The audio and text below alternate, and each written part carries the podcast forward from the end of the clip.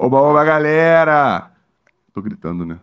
É um prazer ter vocês mais uma vez em volta da nossa fogueira. Tava aqui explicando pro Zé qual é o sentido da fogueira aqui no Storycast. Vou falar de novo. Não, de novo não, sacanagem. Né? A galera não aguenta mais aqui ouvir isso. É um prazer ter vocês aqui conosco mais uma vez. Mas não pode se esquecer, por favor, antes que o Anselmo durma. Não. Hoje não. Aí, ó, parei com a mão na eu boca. acordei tarde hoje. Com a mão na boca. Hoje eu acordei às Olha nove. lá, com a mão na... Olha lá. A galera tá te matando lá. Hoje eu acordei tarde, acordei às nove. Não, hoje acordou cedo. Nove. Acordou muito cedo. Meio-dia é só sábado e domingo. Ah, tá bom. Se inscreva no canal, galera. Deixe seu like, clique no sininho, por favor, para ativar as notificações. Tô pedindo por favor hoje. Vou, fazer, vou falar igual o, o bispo. Como é que é o nome dele? Bruno Leonardo. Não é isso, Mayara? Está aí o sininho. Clique no sininho. Mas, galera, sem brincadeiras, pô, o Storycast tá muito legal. Pô, esse, esse essa, o, o Zé, né? Todo mundo sabe que ele tá aqui. Pô, foi difícil a gente conseguir conciliar, pô. A gente dá sorte aqui. Eu falei pro Zé vir, ele viajou, foi contratado, pô. A gente dá sorte pros treinadores. Com o Barroca foi a mesma coisa. É. O Barroca vem, pumba, foi contratado. E a gente tá dando sorte pra rapaziada, ó. E o Zé, daqui Energia a pouco, possível. tem um parceiro que queria que ele voltasse pra um lugar aí. Esse parceiro aqui que tá de sacanagem com o Zé. Mas não vou falar nada, não. Galera, eu sou o Fernandão, capitão aqui do Storycast. É o Anselmo Paiva, tenente do podcast. E a gente tá. Você sabe, vocês sabem com quem a gente tá aqui hoje, mas eu vou falar que eu gosto de falar o nome todo. Nem perguntei ele se podia. Posso falar teu nome todo? Lógico, pode. José Ricardo Manarino. Que isso o quê? Espanhol? Italiano? Italiano. Ita... Caraca, fala pio italiano. Isso aqui é- obrigado por ter Valeu. vindo, irmão. Cara, obrigado, obrigado. Obrigado, Anselmo. Obrigado pelo convite. É uma honra estar aqui com vocês. Legal pra caramba. Esse cara é gente boa, cara. Falavam dele pra caramba, a gente se falou poucas vezes. Verdade. Oi. Caramba, estamos trocando uma ideia aqui. Até há mais tempo do que devíamos, mas. Porque ele, ele chegou primeiro do que os apresentadores. Primeira, Regi- primeira regi- vez. Isso aí é uma vergonha, né? É, isso é verdade. Eu não, não me vanglorio desse fato, não. Mas é verdade. Primeiro, primeiro. Primeira vez que o, apresen- o, o convidado chega primeiro que os apresentadores. Pra tu ver que ele é tão sangue bom que ele tá rindo aqui. Era pra ele ter ido embora. Ainda mais que ele veio do Japão. Porra, da, da cultura japonesa, isso a nunca vai cultura acontecer. japonesa, o cara marca 17. Ó, vamos marcar uma reunião 11h38. É verdade. Não é 37? Chega, Cheio de chega lá. detalhes. Cheio de detalhes e. E, e- não, Bem e, pontual. e eu deveria cumprir um pouco, porque eu morei na Alemanha, e na Alemanha é desse jeito. É, mas não é igual ao Japão, não. Eu nunca fui, eu nunca, mas eu já é fui, perto, mas é nunca perto. participei. Na Alemanha também, ônibus. 6h37, o metrô 4h22. Porra!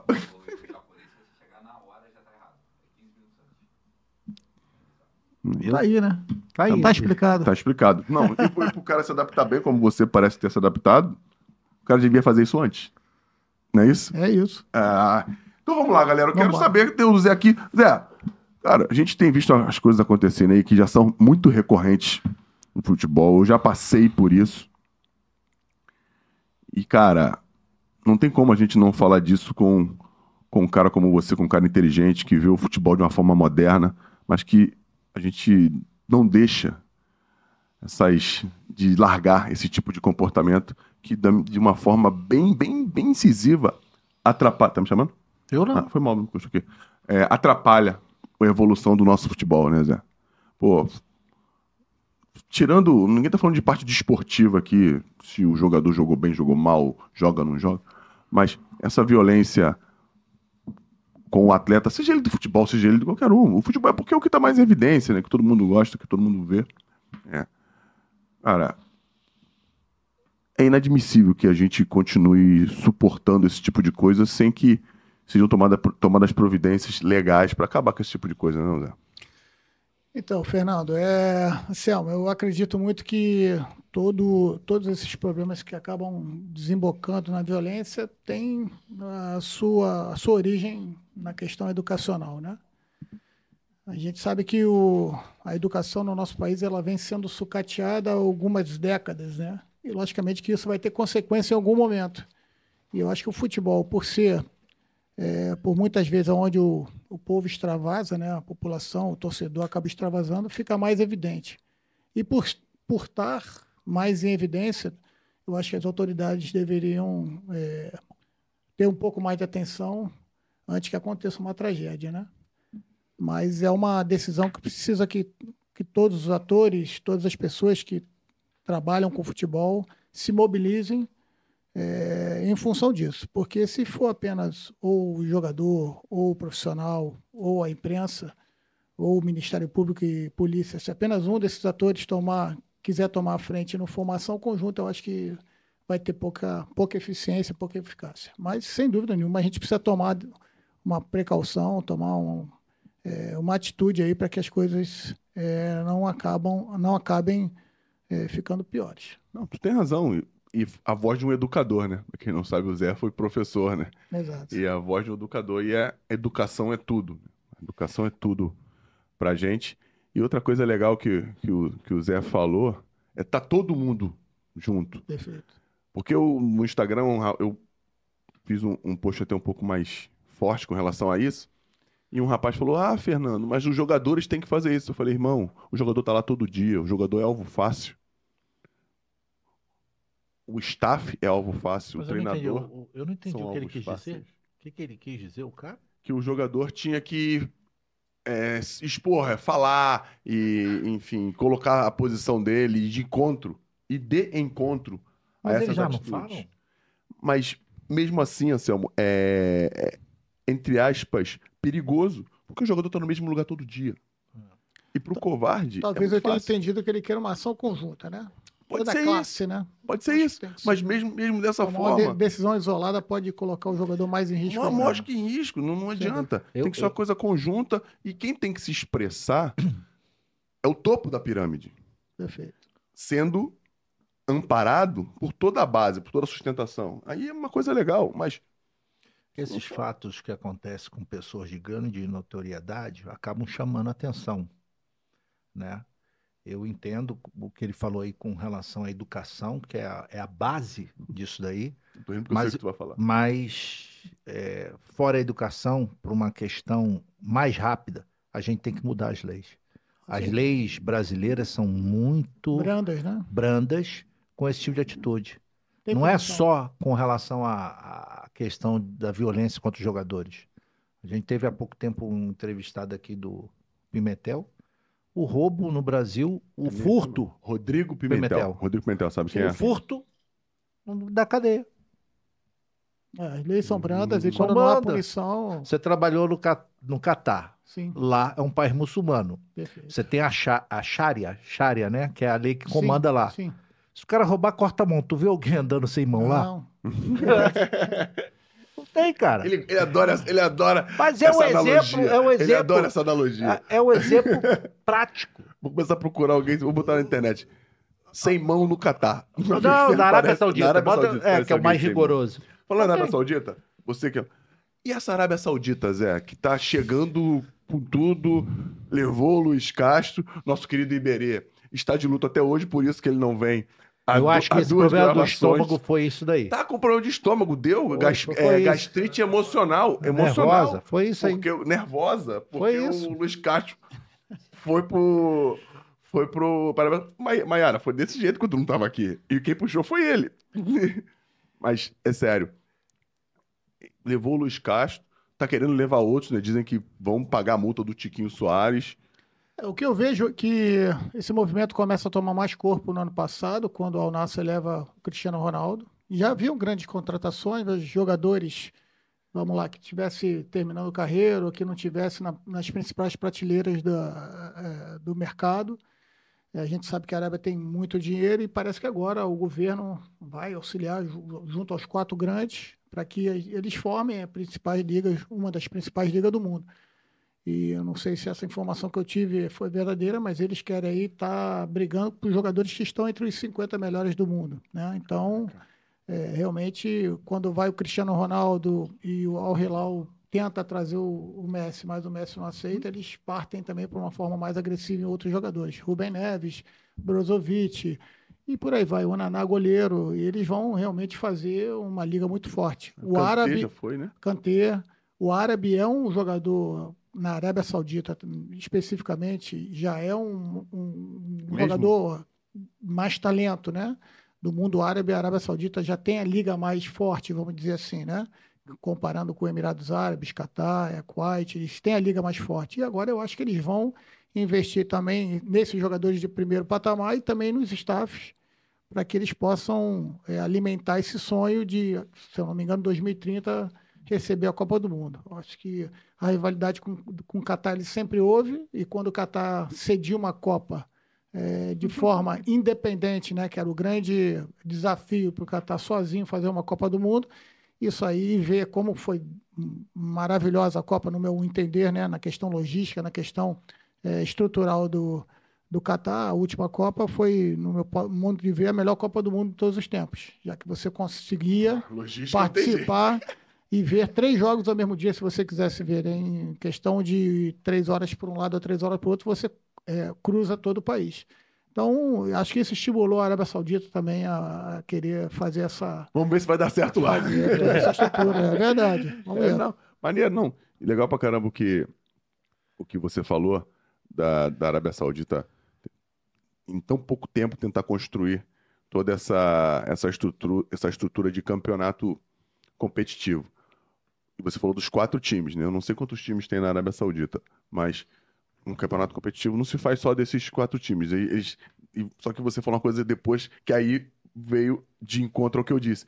Lá tem os jogadores mais talentosos, né? Do mundo árabe, sim. Do, do mundo árabe. Eu não, eu não sabia disso, fiquei, sim, sab... sim. fiquei sabendo agora. É, mas tirando esses quatro times, se eu não me engano, são 16 equipes na Liga Árabe, é, eles também vão dar é, suporte aos, aos, às outras equipes. É, Tanto que outras equipes também estão fazendo contratações, se não de jogadores de primeiro patamar, ali de jogadores muito fortes também. Não, não, isso é, isso é, isso é do caramba. Porque aí acaba abrindo esse leque e acaba ficando mais, acaba ficando mais difícil, né? E são sete estrangeiros por equipe, né? Ou seja, ele abre também para que vários, vários outros atletas de outra nacionalidade possam compor as equipes. Então, assim, é realmente. Não, eu não sei, desculpa te interromper, mas estou pensando aqui, eu acho que eu vi em Copas do Mundo, eu vi muito mais a Arábia Saudita do que qualquer outro time árabe. Arábia, não, Arábia Saudita, sem dúvida, é que tem mais participações. É que tem mais participações no Copa do Mundo. Verdade. Já aí já sem corrobora dúvida. com o que você. É, lembrando, né? Eles é. ganharam do, da Argentina na estreia, né? Isso aí, pô. É isso aí. Ganharam da Argentina na estreia e. E muita gente se ferrou nessas casas de apostas aí. Eu vi, é, porque, porque eu vi uma história que teve uma, a casa, uma casa de apostas, acho que é a maior do mundo, não sei qual foi, que bateu recorde de arrecadação nesse jogo. Porque todo mundo deve ter apostado na Argentina. Se ferrou. Aí a Arábia Saudita foi lá e pimba, eles. Não, e a gente sabe, você cima. jogou em altíssimo nível, sabe como é que é. Esse tipo de derrota numa estreia de Copa do Mundo, o que, que deve ter feito bem para a cabeça daqueles jogadores argentinos ali. Ó. Ou a gente muda e a gente vai ter que ganhar, porque a partir de então todos os jogos passaram a ser eliminatórios para a Argentina, né? Isso aí. E ela foi ganhando. Uma Copa do Mundo é um torneio, né? Não é uma, não é uma competição de longo, então é um torneio que você sabe, muitas das vezes um encaixe é feito naquela semana ou naquele jogo. E eu tenho certeza que a partir daquele momento ali a Argentina mudou a chave e veio bater campeão mundial. E se eu não me engano, se tu tiver esse número aí, pode colocar nos comentários. É... Muito dificilmente as equipes terminam em qualquer, em qualquer competição. É difícil você terminar como começou. Sim. Mas quando é muito curto, a chance de mudar é muito menor. Muito, muito. Mas na, nas Copas do Mundo costuma acontecer isso. Os jogadores de como são jogadores de alto nível, né? Zé? Tem que tomar a decisão ali de mudar rápido e todo mundo entender. E na Argentina aconteceu isso. Né? Aconteceu né? isso. E pelo que a gente escuta de relato, aquela derrota para, para, na estreia para a Arábia Saudita fez toda a diferença. Do caralho. Agora vamos saber quem é o Zé, né? Vamos saber quem é o Zé, porque eu sei. Mas agora ele vai contar para vocês. Zé, cara aí, fala aí, Zé, como é que tudo começou? De onde é? Porra, eu sei que tu morava, morou, nasceu na Vieira Solto, não é isso? Vieira Solto, galera. É a rua mais, mais cara do Rio de Janeiro. Tá mas ele vai te contar que não é lá, não. Eu sou de Vila Isabel, na verdade, nasci na São Francisco Xavier, ali coladinho ao Maracanã. Filho de pais italianos é, que vieram depois da guerra, né? A Segunda Guerra vieram para cá. Meu pai é um jornaleiro, minha mãe é dona de casa. E sempre Desde o início que eu me lembro, já adorava jogar bola. Primeiro na Vila, depois ali. É... Tu? Isso. E depois ali no Vila Isabel, Associação Atlética Vila Isabel, um clube de futsal, futebol de salão na época. E quando, dia, quando dava, quase sempre ia para o Maracanã, que era um quilômetro, um quilômetro um pouquinho da minha casa. Qual a lembrança legal, assim, de moleque do Maraca, assim, Ah, de jogo, assim? São muitas, porque São é, eu contei isso algumas vezes já. Maracanã antigamente tinha a obrigatoriedade de abrir o portão do Bellini assim que começasse o segundo tempo. Era uma lei que quem tiver, quisesse sair poderia sair, enfim. É, isso, isso era, não, Era, é, não, não é mais não, assim. Não, não, Então, é, o portão do Belém abria impreterivelmente com dois, três minutos do segundo tempo. E eu e meu irmão, moleque, é, fugia de casa. Às vezes, meu, irmão, meu, meu pai estava voltando do trabalho, da banca de jornal, e se ele chegasse, era ruim da gente sair. A gente saía um pouquinho antes de ele chegar, ia para a porta ali do Bellini, aí abria o portão, a gente subia e assistia praticamente todos os jogos, né? Dos quatro grandes, quando tinha... Os pequenos também jogavam no Maracanã, né? Isso. o América jogava, o América tinha excelentes equipes e tal. E a gente começou a, quer dizer, o- a nossa paixão pelo futebol foi aumentando cada vez mais em virtude disso também, né? Então, eu fazia coleção do ticket do Maracanã, botava ali a, a- Ainda tem? ah, eu perdi, cara, não sei, acho que foi numa dessas mudanças minhas eu perdi, ou então tá guardado em algum lugar que eu ainda não achei, mas era maravilhoso que eu colocava o resultado e os gols. Então isso aí a gente está falando em final da década de 80, então eu tinha jogos assim maravilhosos na lembrança. Então são só lembranças boas. Eu fiz natação e atletismo ali na Sudeste, no Júlio Delamare, que a gente é, o pessoal todo dali da redondeza se inscrevia ali. Atletismo, Zé. É atletismo, cara. Mas eu não me dei muito bem no atletismo, não. Meu irmão, sim. Meu irmão corria muito bem, mas eu fui mais para a área da natação. Júlio Delamare, cheguei a competir. Então, o Maracanã. Era o quintal de casa. quintal de casa. Cara, você tá falando do atletismo. Hoje, a gente usa. A gente não, vocês usam muito que eu não jogo mais. Foi mal, esqueci. Você que trabalha com futebol até hoje, bem dentro né, do- dos clubes, muita coisa que é utilizada no atletismo para preparação física, os clubes de futebol hoje usam. Né? É, Sem dúvida. da, da parte de coordenação, Uhum. E a gente perde, a gente não tinha isso antigamente. A Europa usa, usa isso há muito mais tempo que nós, visto que fisicamente eles durante muito tempo tiveram na nossa frente. né? E quando eu, tive em Viena, meu, meu preparador físico ele era oriundo do atletismo. E o cara mandava fazer um monte de coisa que eu quase nunca conseguia, porque eu já era profissional, já era Sim. todo lesionado e não conseguia Uhum. fazer. E você começou no atletismo. Olha onde eu fui buscar o, o atletismo.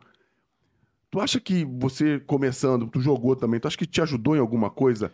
Sei lá, alguns movimentos de, de, de força, que a gente sabe que hoje ajudam pra caramba os atletas? Fernando, eu fi- eu fiquei no atletismo muito pouco tempo, mas é, o que a gente, quando fez faculdade, entendia que é o esporte considerado esporte de base, né? Porque ele.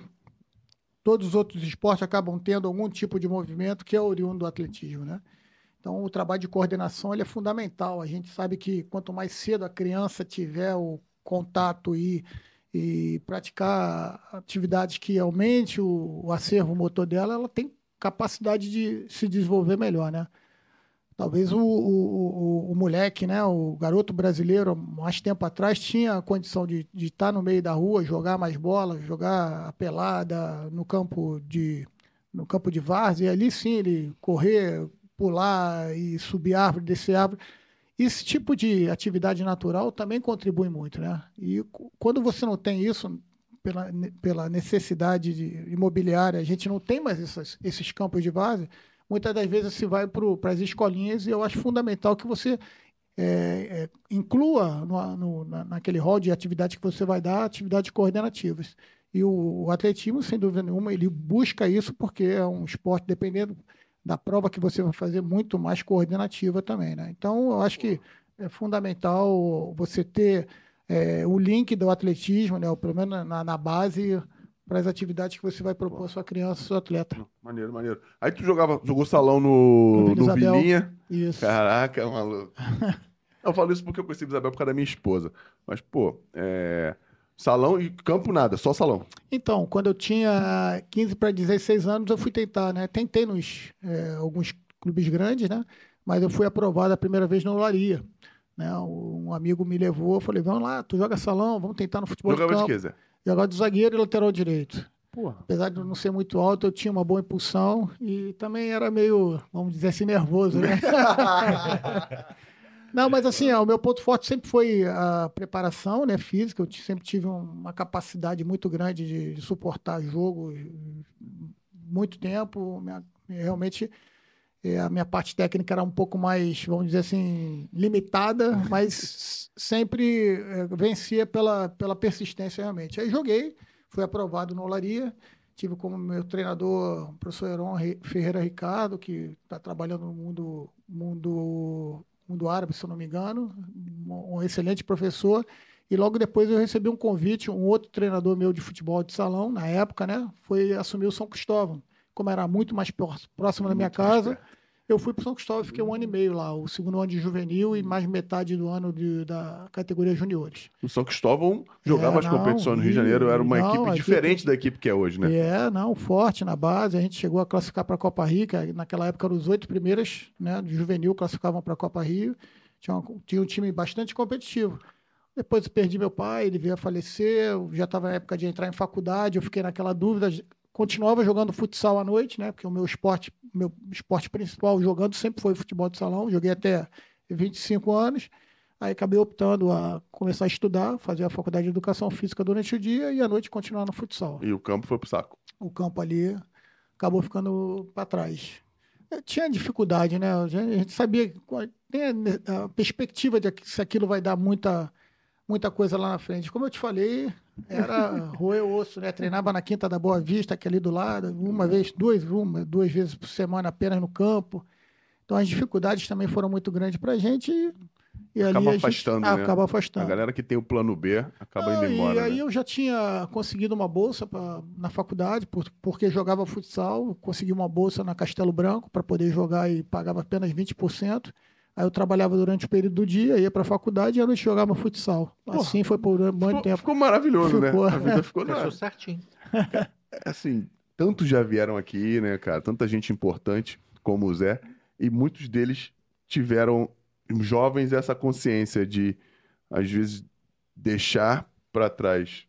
Ver até o que quer, né? O que todo mundo tá fazendo. Para viver aquilo que te espera, aquilo que você acha que vai fazer melhor, aquilo que tá pronto para você no momento. E não é à toa que as- porque essas decisões são definitivas, né? Porque às vezes se tu de... ah, eu vou jogar campo, dane-se. É verdade. São momentos cruciais da tua vida, Da, né? da vida do cara, né? E, você falou, um monte de gente já falou isso aqui. Agora também não vou contar a história. Não foi por causa de contusão grave, nem porque eu machuquei o joelho, não. Eu parei porque não dava mesmo. Porque não teve um bom empresário. É, não pegou pra- O amigo meu falou que não tinha dinheiro de passagem. Isso aí. Ah, eu não tinha dinheiro pra passagem. Eu não tinha um bom empresário. É. Fala pra ele que na, época- na nossa época podia- entrava pela frente do- né, com roupa da Com escola. certeza. Aí é de uniforme, direto. Sempre. Isso, Pra- isso a vida pra- inteira, até pro cinema, pra tudo é vida inteira, na verdade. Zé, você teve alguma ocupação antes de jogar bola? Tu falou do seu pai. Tu, já tra- tu trabalhou com seu pai? Trabalhei sete anos numa banca de jornal no centro da cidade. Mo- Moleque ou já era? De 15 aos 21 anos. Quando eu me formei, de 22, vi- quando eu fiz 22 anos, eu me formei. E aí o meu tio, que meu pai já, já tinha falecido, o meu tio, que era o, o dono da banca Da de banca. jornal, agradecia. Ele me ajudou a pagar a faculdade daquele tempo todo. Mas aí eu falei, agora eu tenho que seguir aqui. Comecei nos estágios da vida, dando aula, escolinha, colégio. Mas tu, mas tu sabia Ah, que não ia seguir ali na- na, na, na, na, na banca. Na mas banca. que você ia ser treinador de futebol? O primeiro, o primeiro desejo era ser preparador físico. Eu fui influenciado, muito influenciado por um preparador físico da Castelo Branco, né, que foi preparador do Jair Pereira há muito tempo, professor Cláudio Café. Pô, café, o, é. o- o café, É. ele, ele, ele foi mentor de um monte de Um gente. monte, um monte de gente, e comigo não foi diferente. Tu trabalhou, tu começou com China na faculdade? Não, eu, Fernando, eu, eu tá? joguei com ele na, na- em alguns jogos da faculdade, mas eu sei quem é. É, sabe o que é o China, né? O Sei, Fernando, que trabalha na base do Fluminense. do Fluminense, exatamente. Caraca, o China é meu irmão, E maluco. naquele momento ali a gente achava, eu queria ser o preparador físico, né? Mas aí com 92 para 93 eu já fui para ser treinador do futsal do Vila Isabel. Logo em seguida eu recebi um convite do Vasco e aquilo foi ganhando força. Eu me senti bem à vontade, me identifiquei e eu vi que não era a preparação física que eu ia seguir. A partir dali foi no comando técnico.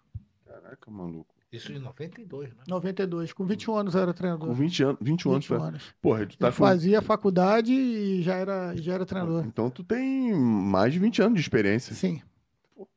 E ninguém Aí depois sabe. fala que é foi sorte. Foi sorte, começou agora, ele era treinador outro dia. Porra, é verdade, é verdade. 21 anos de, de experiência. Cara, e trabalhando num- num- numa época em que era totalmente diferente do futebol de salão hoje, né? Ah, diferente. Não valia gol dentro da área, a bola ficava correndo ali dentro da arinha pequena e tal. O goleiro não podia Não atravessar. podia atravessar. E, e profissionalmente também era visto de uma forma Sem bem mais dúvida, amadora do que é hoje, Sem né? cara? dúvida, sem dúvida. Apesar de ter, assim, equipes maravilhosas. Eu vi naquela época de futebol de salão, talvez um dos maiores, dos maiores craques que eu vi jogar, que foi no Vila Isabel, o Adilson Paiva.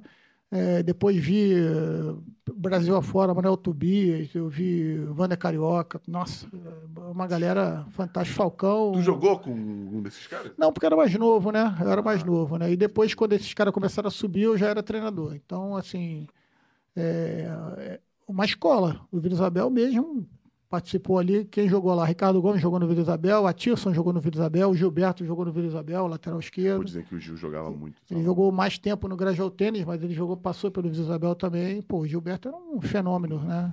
Depois fui treinar Pedrinho, Felipe, nossa, era um- Tu, tu era treinador daquele time lá? é, de, de infanto juvenil era.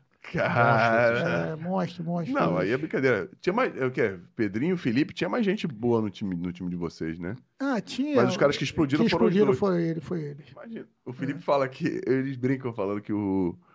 Que o Pedrinho. Que o, o, o Felipe diz que o Pedrinho jogou mais que ele, até o Fraldinha. Depois do Fraldinha. Ah, os dois eram fenômenos. Sim, Assim, sim, eu, sim. eu, assim, para dentro do futsal, para fazer, chamar o jogador, o adversário pro drible, tirar e bater, tão rápido, vi dois, o Felipe de um- e o Manuel Tobias. Tirar e bater com Sim. velocidade, uma alavanca. Muita E o velocidade. Pedro acabou ficando pouco tempo, porque a gente fez toda a preparação. Ele era do, do, do, do campo também, os dois eram do campo.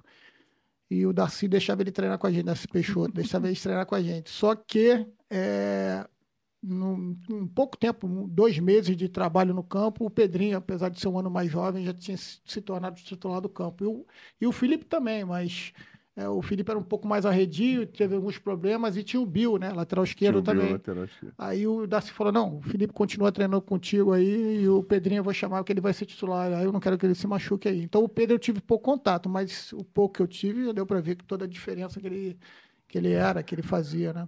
E o- Felipe, então, foi um pouco mais lapidado no futebol de salão. Ficou mais tempo, ele jogou Ficou até juvenil e eu lembro que eu já não estava trabalhando mais com ele, mas ele recebeu proposta dos principais times do, do Brasil na época para jogar, mas ele optou, graças a Deus, para o futebol de campo e Pô, a gente teve um cracaço aí. Não, ele é um, é um excelente treinador, tá? Eu tenho certeza que ele, na sua sequência de carreira ali, vai ser um grande treinador, porque tem ideias muito claras e muito ousadas, mas com personalidade e a cara dele. Não, legal. O que ele fez os dois campeonatos no Bangu Sim, foi enfrentei ele, partidas dificílimas e, maravilhoso, né? e certeza Com- que com um ele elenco melhor, limitado, né? Que ele tinha, jogadores bem jovens. bem jovem. E E, alguns ele- deles aí, É isso. grandes, grandes equipes, Já né? projetou, rapaziada, não.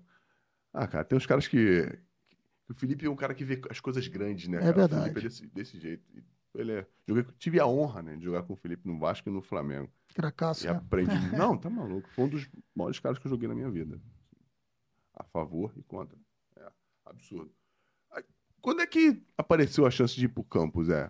Porque. Então, A nossa primeira passagem no campo foi lá em 2005, 2006. Eu estava no, no, no futsal do Flamengo e nosso diretor, Tito Araújo, ele tinha ido para o campo também, era do futsal, tinha ido para o campo trabalhar com a molecada. E um tempo depois ele me convidou, falou, "Ó, acho que tem tudo a ver com essa molecada aqui, eu estou precisando, eu tenho uma categoria pré-mirim com muitos garotos, né? E a gente está querendo separar classe, o ano 92 e geração 93, só que eu não tenho gente para fazer isso. Então eu queria que ficasse, você ficasse com o primeiro ano. Só que não poderia acumular campo e salão, né? Ele falou, ó, vou fazer o seguinte, vou falar com o RH, você vai ficar seis meses aqui, como se fosse uma experiência aqui. Se terminar o ano você quiser ficar, ok. Eu fiquei aquele ano 2005 para 2006, Mas tu tinha essa pretensão? Tu Naquele momento, naquele momento eu achei que eh, já estava um pouco tarde, né? Porque eu já tinha 33 para 34 anos. E eu estava, graças a Deus, estava bem no, no futsal, né? Eu tinha eu tinha um mercado do futsal também, trabalhava num grande clube como o Flamengo. Aí fiquei aqueles seis meses ali trabalhando. Fizemos alguns amistosos que nem competição tinha no Pré-Mirim. Já tinha as competições que tinham eram no primeiro semestre. E eu me dei muito bem e as crianças também deram um retorno muito legal. Quando termina o ano de 2005 para 2006, eles, o treinador do Mirim sobe para o infantil e fica a vaga no Mirim. Então, aquele, aquela própria galera que eu já tinha trabalhado ia me acompanhar, eu ia acompanhar eles. Ele falou, vem para cá. Eu falei, ah, vou, vou arriscar. Vou ficar. Aí fiquei, saí do futsal e fui para o futebol de campo. E a partir dali foram todas as categorias. Nunca mais voltou pro salão. Cheguei a fazer. Em 2008, cheguei a trabalhar no Grajou Tênis, um projeto que eu montei com um amigo, que a gente queria reativar o, o, o futsal do Grajou Tênis, quase 10 anos parados, parado, e é um clube super tradicional. E o futsal sempre teve na minha veia também. Eu adoro futsal, eu vejo, acompanho quando dá. Tenho grandes amigos, grandes amigos da vida mesmo que o futsal me deu. E acompanho sempre que posso. E eu estava, naquele momento, o Flamengo tinha feito uma mudança de diretoria, de presidência, né? E refez, refez todo o futebol de campo. Mandou. Aquilo era muito comum, né? Saiu Isso. todo mundo. A gente saiu, junto com o presidente que tinha saído. E eu fiquei aquele tempo sem trabalhar até ir para o Audax, sendo as Audax o projeto. Mas aqueles seis meses que eu fiquei sem trabalhar, eu resolvi reativar. Mais um do, do, Do Audax. Não, isso aí é um caso à parte, Cara, um capítulo à isso- parte. Que case é essa porcaria? O que, que tinha lá na água do Não, de, não é água. de São João de Meriti? Aí, Porra, garoto. minha terra, caralho. Me respeita. Fernando, não é água, não. É, é- é seriedade no trabalho. O trabalho organizado, ah, o projeto Cenas, do Arthur Cenas, quem tocava o projeto era o Bruno Oro, e Tá quem é e, quero, e quem era o gestor de São Paulo, Pão de Açúcar lá, e aqui era o, é, o Thiago Escuro, né? Então ele colocou o Michel aqui para ajudar para organizar, trouxe profissionais de que estavam disponíveis no mercado e profissionais sempre com, com algum tipo de, de eh, já de contributo para o futebol. Então fez um projeto, um processo de sele- seleção bem legal, tanto que comigo trabalhou Maurício Barbieri, trabalhou Eduardo Barroca, trabalhou eh, eh, lá em São Paulo trabalhou Ricardo Catalá, que também tá, são vários. Vou parar por aqui, senão vou acabar esquecendo alguém. Fora os outros, fora os outros segmentos, né? Segmentos. Preparação física. Exato, não, estou falando só do comando só- só do técnico. comando técnico. E, e, e fora isso, eles tinham um projeto bem claro na, na questão da, da, da captação. Jogadores da região, São João de Meriti sabe muito bem que é rica, Nova Iguaçu, né? Mas não foi rico com Anselmo, não. foi rico com Anselmo, Patrick, tecnicamente? Futebol? Eu não posso, eu não posso fazer nenhum comentário. Eu jogava. Eu jogava Ah. de temoso. E fora isso, e fora isso, a ideia era daquele, da, aqueles jogadores que tivessem, não tivessem sido aproveitados de Fluminense, Vasco, Botafogo e Flamengo, o clube tra- trazer e tentar oferecer um trabalho de, de muita qualidade e especializado, individualizado, né? O foco sempre no jogador. E a gente montou grandes equipes lá e jogadores que saíram de lá, muitos deram Muitos, retorno. Muitos. Muitos. É, Antônio Carlos Zagueiro, Vitinho, é, Samir, é. Bruno Guimarães, Yuri. Eu estou falando assim, Rafael Dumas, zagueiro, é, Matheus Trindade, volante, que estou no Vitória. É muita gente, muita gente mesmo. Ronald, que estava no, tava no Fortaleza, está no Cuiabá. Sim. Além de tudo, os profissionais, né, também. Cara, muita gente. Mário Jorge, hoje, que é o treinador do Sub-20 do Flamengo também. Então, assim, a gente tinha um link e muita gente que tinha passado pelo futsal, que tinha essa visão do jogador de qualidade que podia render no futebol de campo. E lá, sem pressão, sem aquela torcida para pressionar o jogador. E com o bom trabalho lá, eles davam uma boa ajuda de custo para o atleta, alimentação, o básico, né? Mas o básico bem feito. Nossa, O projeto, em 4, 5 anos, fez assim. Uma pena que, em virtude de questões financeiras, eu acho até mais empresariais, foi vendido. O grupo foi vendido e quem assumiu acabou não conseguindo. Porque tenho, tenho certeza absoluta que se tivesse mantido, mantido, seria uma das forças do Rio de Janeiro, sem dúvida alguma. Não, Zé, e a galera não entende. Pode falar. Porque o presidente do grupo lá é um cara muito ligado ao, ao esporte, né? Que era o Diniz. Sim. João, é o João Paulo, não, como é que é o nome do. Abílio. O Abílio Diniz. Abrir dirige. Entendeu? Até hoje, pô. Você vê o cara Não, com a sem idade dúvida. que ele tem, Não, ele- é verdade. um coisa. Shangri-La. Shangri-La. O que, que é isso? É Shangri-La onde tem a fonte da juventude. o- É, É. mas não, mas é atividade. Você pega, ele comenta, ele treina 3, 4 horas por dia. Por dia, é verdade. Mesmo na idade, ele tá com 80 anos, cara. Não, e, o, e o visualização do futuro absurda. né? É isso aí. E ele sempre investiu nisso daí. Esses caras que têm longevidade e, e conseguem algum- algumas coisas significativas na vida, eles estão sempre pensando no futuro. Sempre, sempre. Não deixando de fazer no presente. né? Perfeito. Ficar sentado pensando no futuro não vai resolver teu problema, não. Mas sempre vislumbrando, né? Porque dizem que não que você não consegue é, vencer se não vislumbrar a vitória, se não se vê vencendo, né? Se você Sem não dúvida. se colocar naquele É, lugar lógico. mesmo em pensamento. É, e ele, mesmo com a idade dele, que eu acho que ele tem mais de 80. Tem, tem mais de 80. É, mais ele 80. continua Tem mais de 80, sim. ativo, Tem mais de 80. Né? E É trabalhando, investindo. E aí, quando vendeu, para quem comprou, não tinha essa mentalidade É, de, de, de esporte. É, até esporte. existe ainda o Clube Audax, né? Existe, Tá na- existe. tá Mas não é a mesma Série A e do aí. É, o Audax agora é uma outra parada. Mas é em Angra dos Reis, eu não sei quem é que tá. É, o profissional é em Angra, o amador é aqui no Rio de Janeiro mesmo, e é dividido. Tem o Audax São Paulo, o Audax Rio. Entendi. Hoje o Audax Rio está muito melhor do que o de São Paulo, pelo menos no profissional, né? Porque o, de São- o profissional está na quarta divisão do É, Paulista. difícil. e o Audax voou esse ano aqui no Carioca, tem Copa do Brasil ano que vem, Série D. Fez um Legal trabalho pra maneiro. Um abraço lá pro Márcio, fez o trabalho lá também, bem legal. Pô, foi pra lá, deu tudo certo, a gente já viu, né? Com esse Sim. bando de gente boa que passou por lá. Aí voltou pro Flamengo. Isso, aí em 2012 o Flamengo me faz um segundo convite para a gente voltar. Tinha retornado uma galera e uma, uma gestão nova no Flamengo, já do Bandeira de Melo, e o Carlos Noval estava lá até no- no- na base do Flamengo até pouco tempo, agora ele está, se não me engano, na gerência de transição do, da, do- da base profissional do Flamengo, ele me chamou de volta, já pela segunda vez. Ele falou, ó, segunda e última, não te chamo mais. Eu já tinha, é, em virtude da- do projeto lá do Audax, eu já tinha recusado a primeira vez, até é, em, porra, em nome do- da, da- amizade que eu fiz com o pessoal lá do Audax, né? Não, isso é muito legal a galera É. perceber. Pô, ele negou um convite para trabalhar no Flamengo. É, eu E- tinha acabado de subir para o juvenil do Audax e a gente tinha conquistado um título nacional lá, o primeiro título nacional do, do Audax na base, o Audax Rio de Janeiro. E aí o pessoal de São Paulo veio, agradeceu e tinha feito um, um plano de carreira para mim lá, né? E logo em seguida, um pouco tempo depois, veio esse convite. Falei, pô, Noval, não posso aceitar, acabou de acontecer isso, isso e isso. Me perdoe e tal. Não, entendo. Então toca aí que a gente, no futuro. Aí, dois anos depois, ele me fez novamente o convite. O né? Audax São Paulo era potência lá em Era São potência, era potência. Não, e, e para galera que não sabe, são clubes que têm o mesmo dono. Sim, E não e não e não, não, não é de estranhar que se você arrebentasse aqui lá Sim. sendo um campeonato mais, competi- um campeonato mais competitivo, competitivo, verdade. levasse para lá, não é isso, né? Acontecia direto com nossos com os atletas. Com os atletas, né? E aí foi assim, aí a segunda vez eu conversei com o pessoal do Audax, falei, pô, que tava na hora, né? E eles entenderam. Aí eu retornei pro Flamengo na, na categoria infantil e dois anos depois teve a subida para os juniores. Tu fez tudo, né, cara? Foi. Tu fez tudo. Futebol de salão, Participou salão. Todas as As etapas. As Todas as etapas categorias, todas. futebol direitinho e tranquilão.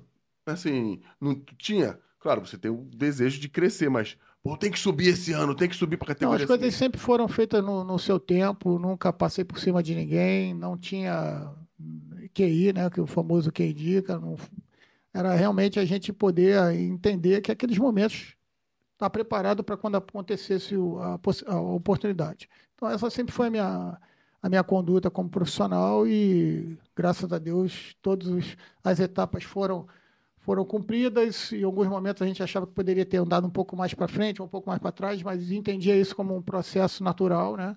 E, enfim, é, conquistando aí a confiança das pessoas que estão acima da gente, tendo boa conduta, acho que essa é, o, essa é a mensagem que a gente pode passar aí para aquele jogador, para aquele profissional que quer começar uma carreira, né? É muito difícil, não é fácil.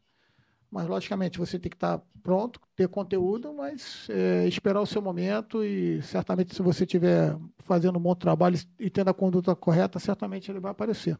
Não, e é legal porque você ficou quanto tempo? Depois da segunda vez que você voltou, quanto tempo você ficou no Flamengo? É 14 e só fui sair em 2017. É, 12 a 17, seis anos. Para você se manter num clube que tenha. Claro que o, o Bandeira entrou, você foi contratado e ele se reelegeu. Sim. Tem uma. E de- desde então é um grupo que tem meio, quase que a mesma, a mesma ideia de Isso, negócio. Exato. É, o total foram 16 anos de Flamengo, né? 16, Contando tudo, futebol de salão, futebol de campo, base, Hein? Primeira e segunda passagem. Você ficou muito tempo no mesmo clube. Ele pegou, o ele pegou o, o período da reestruturação do Flamengo, né? Que Ah, é o peguei. antes e depois. Eu peguei o osso do osso, né? É isso Três, aí. quatro meses, salário atrasado, aquele problema do Flamengo que ah, o Flamengo vai, vai acabar, insurgência, como é que é? O Flamengo... Cinco, É, seis. é. Eu tava lá. Ah, E aí, exatamente, eu peguei toda essa. Eu estava na base, né? Nessa época aí eu estava começando na base. Então, Sofria você mais, tava- ali- é isso que eu ia falar. Sofria muito mais. Ali era investimento, investimento mesmo na carreira, porque a dificuldade era muito grande para todos nós, né? Para todos nós. A gente tinha dois, três empregos paralelos, porque é impossível, né? Eu já era do município do Rio, eu dava aula em escolinha, tinha que ser, tinha que ser assim. Então, assim, mas era, era nítido que se o Flamengo se organizasse ia tornar, se tornar potência, porque mesmo com aquelas dificuldades todas, é, é o, uma- um absurdo o que a torcida faz, o que a, é, a imprensa também cobre, porque é o, É o que dá é o notícia. que dá mais notícia, né? Então a gente tinha certeza, a gente comentava lá que o Flamengo, pô, o Flamengo precisa se organizar, se organizar vai ser uma potência. E tu vê, né? O Bandeira chegou na primeira gestão, organizou a casa em, vamos dizer aí, com seis anos, o Flamengo já era totalmente diferente do que Muito Aí- competitivo. muitos. Zé, uma pergunta que é legal pra caramba, pra galera entender que uma coisa não tá separada da outra, principalmente na base. O seu momento como educador, como professor, seja da escolinha, seja da, da, dos- da escola do município, ajudou você na relação com os jogadores, na relação com Ah, os atletas? total. Não consigo ter uma relação diferente dessa. A relação é uma gestão do, do grupo, o ambiente, fazer o ambiente o melhor possível e, em momento algum, destratar o jogador, destratar quem quer que seja. É, lógico que a gente tem os momentos que a gente está um pouco mais alterado, mas o futebol é, é sanguíneo, não tem jeito. Mas a relação, no, no fundo, é de ser humano para ser humano, né? Quem é, é aquilo que é, não, não consegue se esconder por muito tempo. Até porque o jogador percebe. Você sabe muito bem que o jogador consegue ler nos olhos do- da pessoa que está falando é que isso é verdade, isso é mentira. Então, a relação educacional, se a gente for falar da parte pedagógica de ensinamento para os jogadores, é mil por cento, né? Criar etapas de desenvolvimento para que o atleta consiga se desenvolver e chegar ao, ao seu ápice. E se você for falar na relação de educação como um todo, de relação de ambiente, relação como comandante de um grupo, comandante de um clube, para mim também faz toda a diferença. Então, dificilmente vocês vão ouvir falar que o Zé Ricardo é, faltou com respeito a alguém, se exaltou de forma destemperada com ninguém, sempre foi assim. Então, não tem como ser diferente. As pessoas já me falaram, pô, tem que ser mais isso, tem que ser mais isso. Não é que eu não queira, eu não consigo ser assim. É a minha maneira de ser. Tem que ser assim, tem que ser, tem que ser ele. É exatamente. Ele tem que ter sucesso sendo não que ele. esteja não certo ou errado, enfim, mas é a maneira que eu enxergo, né? Oi? Ah, acho bem. É, cara, não, isso é do caramba, porque todo mundo quer- já ninguém quer, ninguém quer, ninguém quer aproveitar o processo. É isso. A galera só é quer Isso, é isso. colher os frutos lá na É frente, né? Às vezes até consegue, mas não consegue se manter. É Perfeito. mais difícil você se manter quando você não, não, parti- não participa de todo esse processo. Legal pra caramba, cara. Sub-15, dois anos depois tu tava no 20. Isso. Não é isso? A gente teve, o- o- no meio de 2014, teve uma troca da- na categoria juniores e o Noval veio no campo. Eu lembro muito bem Noval e Léo Inácio. Oh, caraca, É, Léo. o Léo também é um cara do caramba, né? Mais o- um que foi porque é, teve no do Aldax. Audax, mais um do que teve Audax. Aldax. Coordenador, né? E aí me chamaram no campo, eu tô vendo, pô, quando acabar o treino, eu quero conversar. Ficaram assistindo o jogo do, do sub o treino do sub-15, eu falei, cara, o que que deu ali? Algum problema? Tensão, tensão. Será que eu fiz alguma merda? Exatamente. Aí quando acabou, eles me chamaram, falaram que ia haver uma troca no sub-20. E aí a primeira coisa que eu perguntei, pô, e o E o cara do 17. 17, é o Valtinho. Era o Valtinho. Meu, meu parceirão. Ele falou, não, já convidamos ele, só que ele não quer, ele quer voltar a ser auxiliar. Inclusive, ele quer ser seu auxiliar. E aí eu falei, não, eu topo, com certeza. Aí a gente subiu, aquele, foi outubro de 2014, a gente subiu. Logo em seguida tinha uma fase semifinal de OPG, a gente conseguiu passar, conseguiu ser campeão na OPG. 2015 tivemos um ano maravilhoso, a gente foi campeão carioca vencendo os dois turnos. É, uma equipe totalmente renovada, com muitos meninos que eu já tinha trabalhado lá atrás no infantil, eles subindo. E o ápice foi 2016 na Copa São Paulo, né? Então ali foi sensacional, porque foi realmente, é como a gente fala, né? As coisas têm que acontecer porque tem que acontecer, né? Sem forçar nada, acontecer, por exemplo, o Valtinho não quis assumir o. Ele foi me auxiliar esse tempo todo. Se ele quisesse assumir, eu iria esperar mais um tempo. É Mas aí. aconteceu, né? Então a Verdade. coisa foi sensacional nesse sentido aí. E aí o, o Flamengo já se reestruturando, né? Era o Bandeira o presidente? Então, já, aí já era o Bandeira. Ainda era o Mas Ba- o, na- em 16 processo, era o Bandeira. mas o processo de valorização da base do Flamengo começa com a Patrícia Murim. Justiça seria feita. Ela Começa não, com? A Patrícia Murim. Sim. Ela não tinha, o clube não tinha o aporte e não tinha condição financeira para fazer grandes contratações, apesar dela tentar. Acho que foi na, na época dela que trouxe o Ronaldinho Foi, Gaúcho, foi né? ela, que- ela que trouxe e tal, mas não tinha aporte financeiro ainda para ter uma estrutura que tem hoje. Mas ela, para a base, talvez por ter vindo do esporte olímpico, entendesse toda a importância da base, né? Então ela fez esse, essa, essa repaginação da base do Flamengo e a partir dali, da gestão dela, o Flamengo começa a, a, a plantar na base e vai colher Paquetá, Léo Duarte, Vinícius, que já estava antes até, e Ronaldo, Matheus Sávio, e depois os outros, né? Lincoln, a, não, o Adria até um pouquinho antes, mas ela planta lá embaixo e nessa gestão esses jogadores começam a aparecer e serem valorizados tanto nos juniores quanto na, no profissional.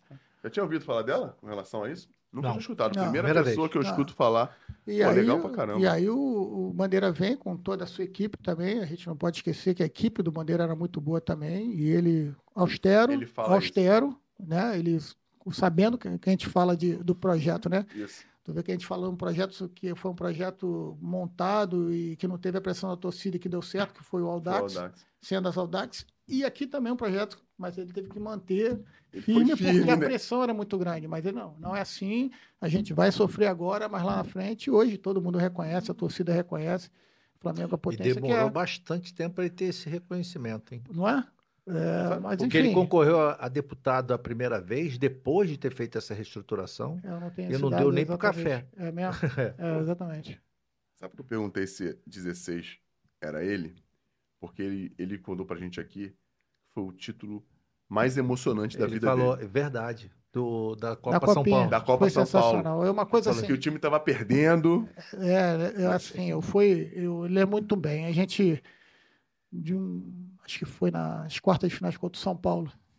E ele chega, Caraca, ele contou uma história dessa ele pra chega gente. De mochila, cara.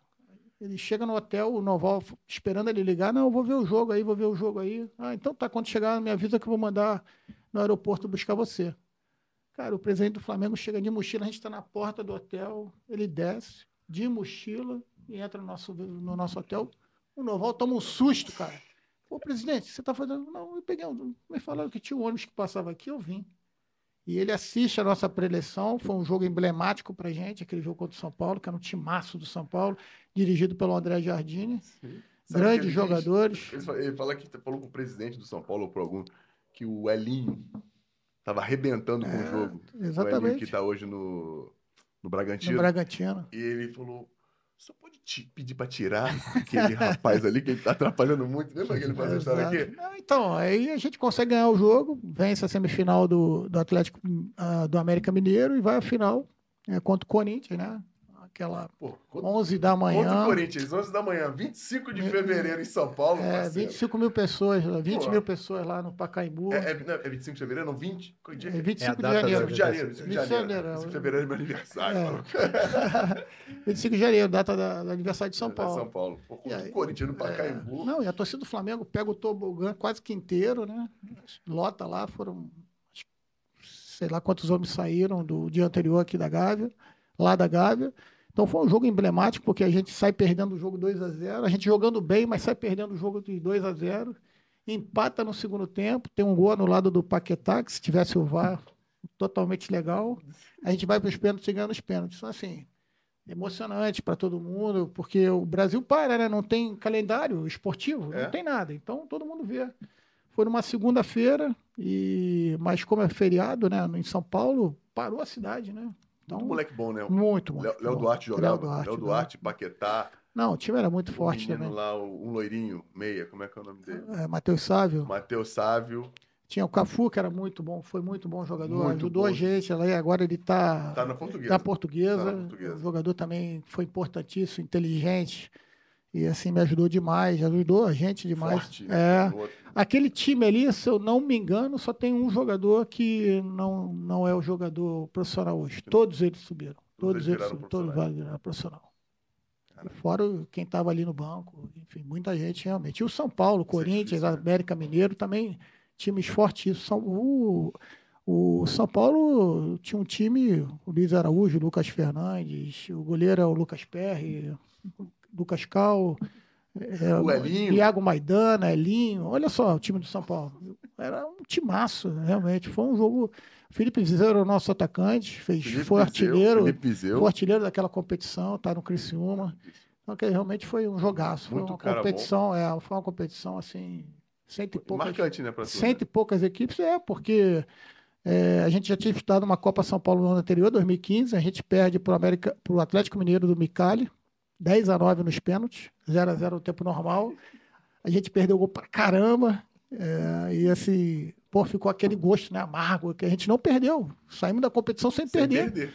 E aí depois a gente entra na outra competição, a gente também faz os nove jogos, se eu não me engano, também. Lógico que não perde, porque senão eliminou, senão eliminava, né? Então tinha, tinha 16 jogos invictos o Flamengo ali, sem perder, né, cara? perder. E não- ficou amargo aquele jogo. Mas a Copa São Paulo é assim também, é um detalhe que decide, né? Um torneio, né? São, e, é, por mais que a- a- o mercado, o sistema queira fazer dos caras mais velhos, são moleques, né? cara? São moleques, são moleques. Tem responsabilidade de homens, o caramba, já, muitos deles já são maior, maior de idade. Não, e, Mas E a gente falou, quando acabou a competição, eu falei, agora a oportunidade vai ser dada para vocês, porque a visualização é muito grande, né?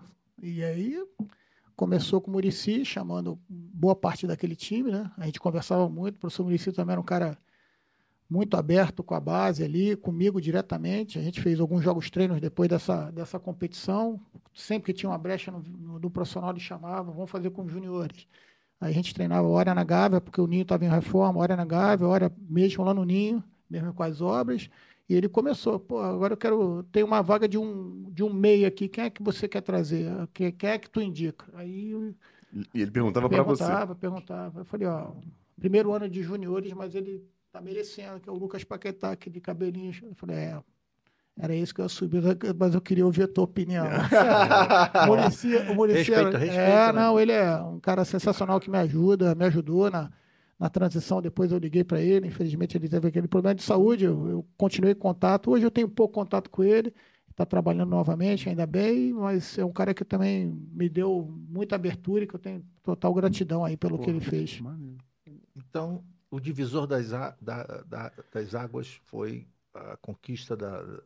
Por que, que eu te digo isso, Anselmo? Porque, assim, quando acaba a Copa São Paulo, o, o Bandeira de Melo, como a gente está falando aqui, ele sempre teve muita visão médio e longo prazo. Ele me chamou e falou: Ó, professor, a gente quer fazer o seguinte: a gente fechou agora com três anos de contrato com o Murici.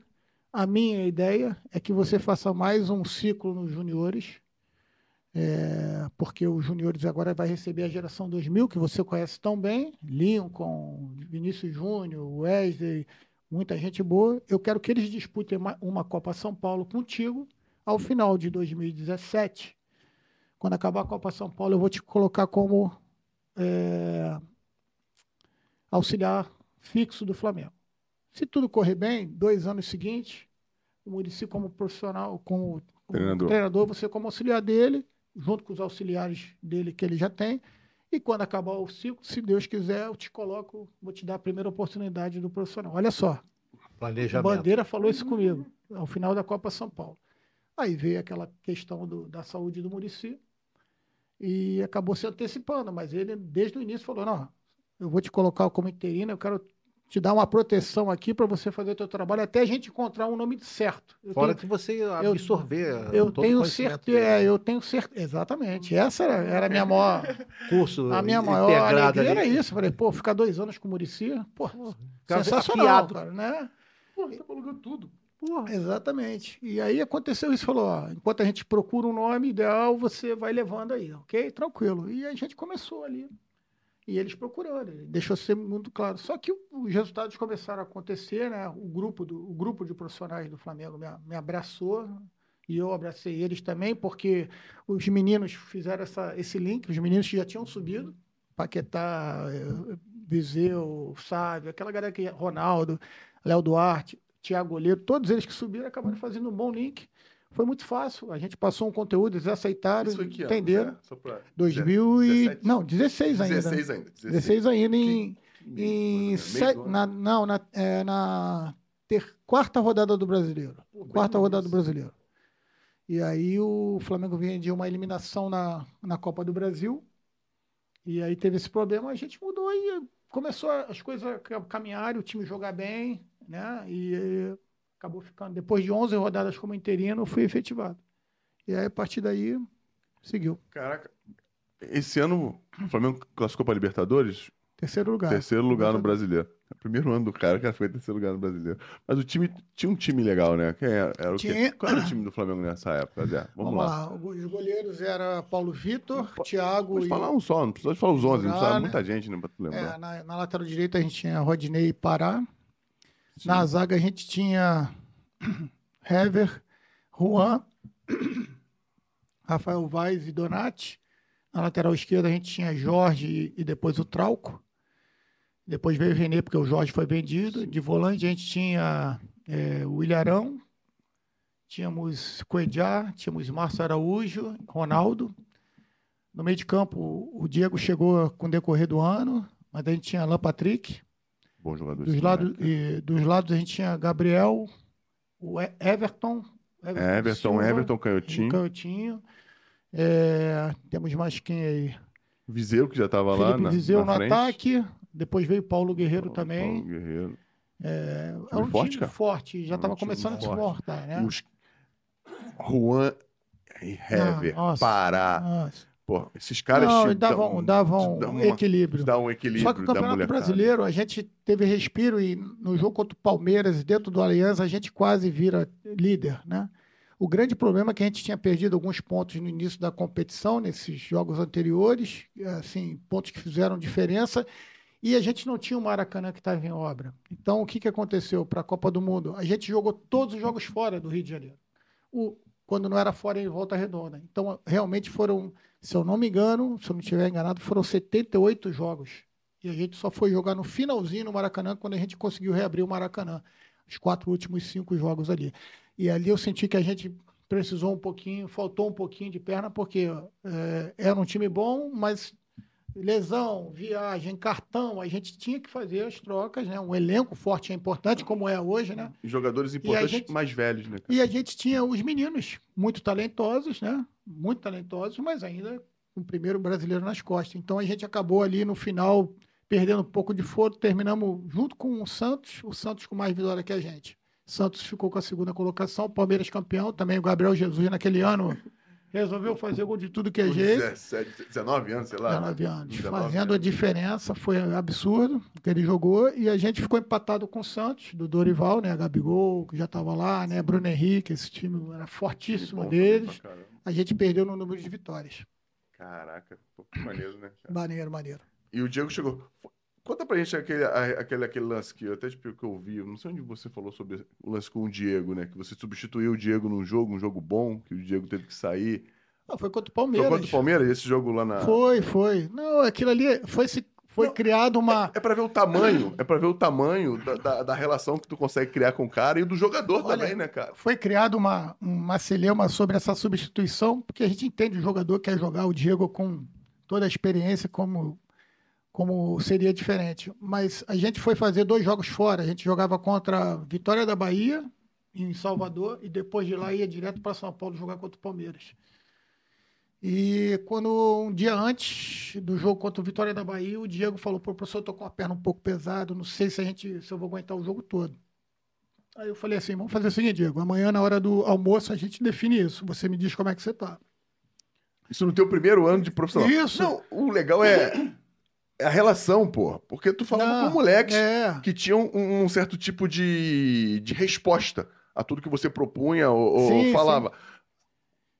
é outro, é outro esporte. Sem O dúvida. sub-20 Sem e o profissional é, o- é outro esporte, outra relação, caras consagrados, Sim, sim. né? Moleques, você ter essa, esse jogo de cintura para lidar com os caras, isso que me surpreende Não, positivamente, verdade, tá ligado? verdade. Porque é difícil. E a gente, e aí o que, que acontece? Quando acorda de manhã, eu tomo café, não encontro o Diego, né? mas na hora do almoço, assim como a gente tinha combinado, a gente fui até ele conversar aí como é que tá se sentindo e tal. Ele falou, professor, ainda tá um pouco dolorido, mas acho que dá para jogar pelo menos um tempo. Falei, ó, tá chovendo, amanheceu chovendo lá em Salvador, tá chovendo, o campo tá pesado. Você me diz, você prefere jogar o primeiro ou o segundo tempo? Na minha visão, você, já que você aguenta jogar, eu prefiro que tu entre já jogando. Não, eu também prefiro o primeiro tempo. E aí, assim vai. Vitória, logo no, no início, faz 1 a 0 a gente precisava dessa vitória. O Zé Love faz um gol do Vitória, eu me lembro muito bem. Aí a gente empata com, com, se eu não me engano, com o Fernandinho, canhoto, que veio do Grêmio. Caraca. Fernandinho, também caramba. foi importantíssimo. E a gente vira com o Felipe Viseu. É, mas no primeiro tempo, termina 1 a 1 Quando eu acabo o primeiro tempo, eu falei, e aí, dá para você... Tô pressão de você, dá para seguir? Ele falou, pô, acho que dá para mais uns 15 minutos. A gente vira o jogo, eu tiro ele. Tiro ele para dar uma poupada. Aí ele falou, é, tô um pouco pesado e tal. Aí a gente sai de, de- ven- vencemos o jogo, sai de, de Salvador e desce direto para São Paulo. Dois, três dias depois jogamos contra o Palmeiras. E aí o que acontece? A gente está o jogo equilibrado, normal o jogo, bem disputado. E brigando lá em cima os Lá dois, em né? cima, se a gente ganha ali, a gente, a gente vira líder. Empata com o Palmeiras em pontos e vira líder pelo critério, se eu não me engano. A gente, com acho que 20 ou 30 minutos do primeiro tempo, a gente tem o, o Márcio Araújo expulso. Ele é expulso e a gente fica com a menos. E eu tenho que fazer uma mudança para recompor. Ou eu boto o Diego para jogar do lado do campo, lado. ou então eu trago ele para jogar de volante. E a gente estava ali com a dificuldade exatamente porque o empate ainda era um bom resultado para a gente. E aí eu decido tirar ele, ainda com 30 e poucos minutos. Lógico ele sai, ele sai chateado, a- ninguém entende. Eu Uhum. Normal. coloco o Alan Patrick. E o Alan Patrick faz o nosso gol, a gente faz 1 a 0 É, e aos 42 o Gabriel Jesus faz um gol de empate. Então a gente ficou líder ali por um tempo ali do jogo. E logicamente que ele pô, entendeu, a gente conversou logo depois, ele ficou torcendo com a gente na boca do vestiário. Quando a gente acaba o jogo, ele é um dos primeiros que está no vestiário já de banho tomado, me abraça. E a gente tem uma relação muito boa. Quando eu saio do Flamengo, ele me faz um- uma, uma dedicatória maneira no Instagram dele que eu imprimo, imprimo e tenho guardado até hoje. Ele é um cara diferente. Porra, legal. E, e A Celeuma ficou pela ficou imprensa. pela imprensa que querem É, polemizar a parada. Exatamente, mas foi super tranquilo. Pô. E foi um momento. E carimba o trabalho, né? Ah, Até porque o cara dúvida. que tu botou fez o gol. É, também, mas acho que nem por isso. é, O respeito, como tu fala, você sabe muito bem, a gente, Claro. quando tem um respeito entre, o- entre os atletas, os atletas com a comissão técnica, né? E os caras já vêm. E eles entenderam ali que era meu primeiro trabalho, que era importante também eles comprarem, né? As coisas estavam acontecendo, né? E a gente dividia tudo, sempre de forma muito, muito tinha, legal. Tinha ele, tinha o Juan, tinha o próprio Não. Hever, tinha o próprio Pará, que os- assim, que a galera vê até um pouco de uma forma mais folclórica, mas o Pará é um cara campeão pra Pelo caramba onde Deus. passou. Não, e as pessoas respeitam, os jogadores respeitavam, a, Sim, a- é, não, a arbitragem respeita. Não, isso aí é, é- é outra parada. E quando É, esses caras estão contigo, todos os outros tendem a fazer a É o mesma que eu te coisa. falo, né? A gente teve a oportunidade de subir o profissional e, e também a, a felicidade de pegar um grupo desse, né? Então, assim, é quando as coisas têm que acontecer, né, velho? Isso faz, isso, faz, isso faz toda a diferença. E você já se inscreveu no nosso canal? Você tá tão, Que isso? Resenha dessa? você tá tão manhoso. Tá tão manhoso. tá tão manhoso. É isso aí, galera. Vamos lá, pô. Se inscreva no canal aí, pô. Deixa o seu likezinho aí. Resenha boa. O Zé contando um monte de fofoca, mas que mentira, não é fofoca não. Contando um monte de coisa legal pra gente aqui, o Zé. Gente finíssima. Então, e muita coisa que é, às vezes já ouviram em algum lugar ou outro. A gente nunca conta a mesma história, da me- a história da mesma forma em lugares diferentes, né? E às vezes acrescenta um pouquinho, falta um pouquinho daqui, acrescenta um pouquinho ali. Pô, eu já ouvi o Zé falando várias vezes e umas coisas bem legais aqui que eu nunca tinha escutado.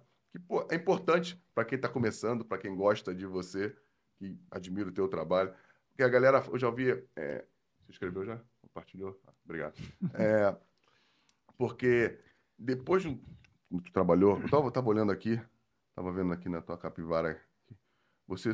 Não, não sei se é verdade. Sei que, eu não sei de onde. É capivara mesmo? Eu não sei de Oitenta- onde ele tirou esse não, bicho. tem Dá 80 pra ser outro bicho, não? Eu gosto da capivara. Pode, pode. Porra, foram mais, mais de 80 jogos no comando do Flamengo no profissional mesmo, Zé? Oficialmente tá 89, mas foram 90. Aí no, acho que deve estar tá no gol, tá 89, né? Mas é, foram 90 jogos. 90 jogos no profissional do Flamengo. É verdade. E quando foi que carimbou? Tu acha que esse ano, com esse, esse terceiro lugar aí, carimbou a sua. Porque a gente sabe, né, que o cara, ah, subiu do 20. Pô, valeu, botou aqui, jogou, fez um campeonato mais ou menos. Pumba, volta para auxiliar. Não, você foi. Você subiu e foi embora. Tu não, tu não voltou mais, voltou? Não, não voltei mais. Na verdade, é uma. Não, isso é. É, é no, né? no, no, e num, num clube como o Flamengo, né, cara? Porque eu imaginava que a minha carreira seria da seguinte forma: a gente chegar até o, ali os juniores e tal.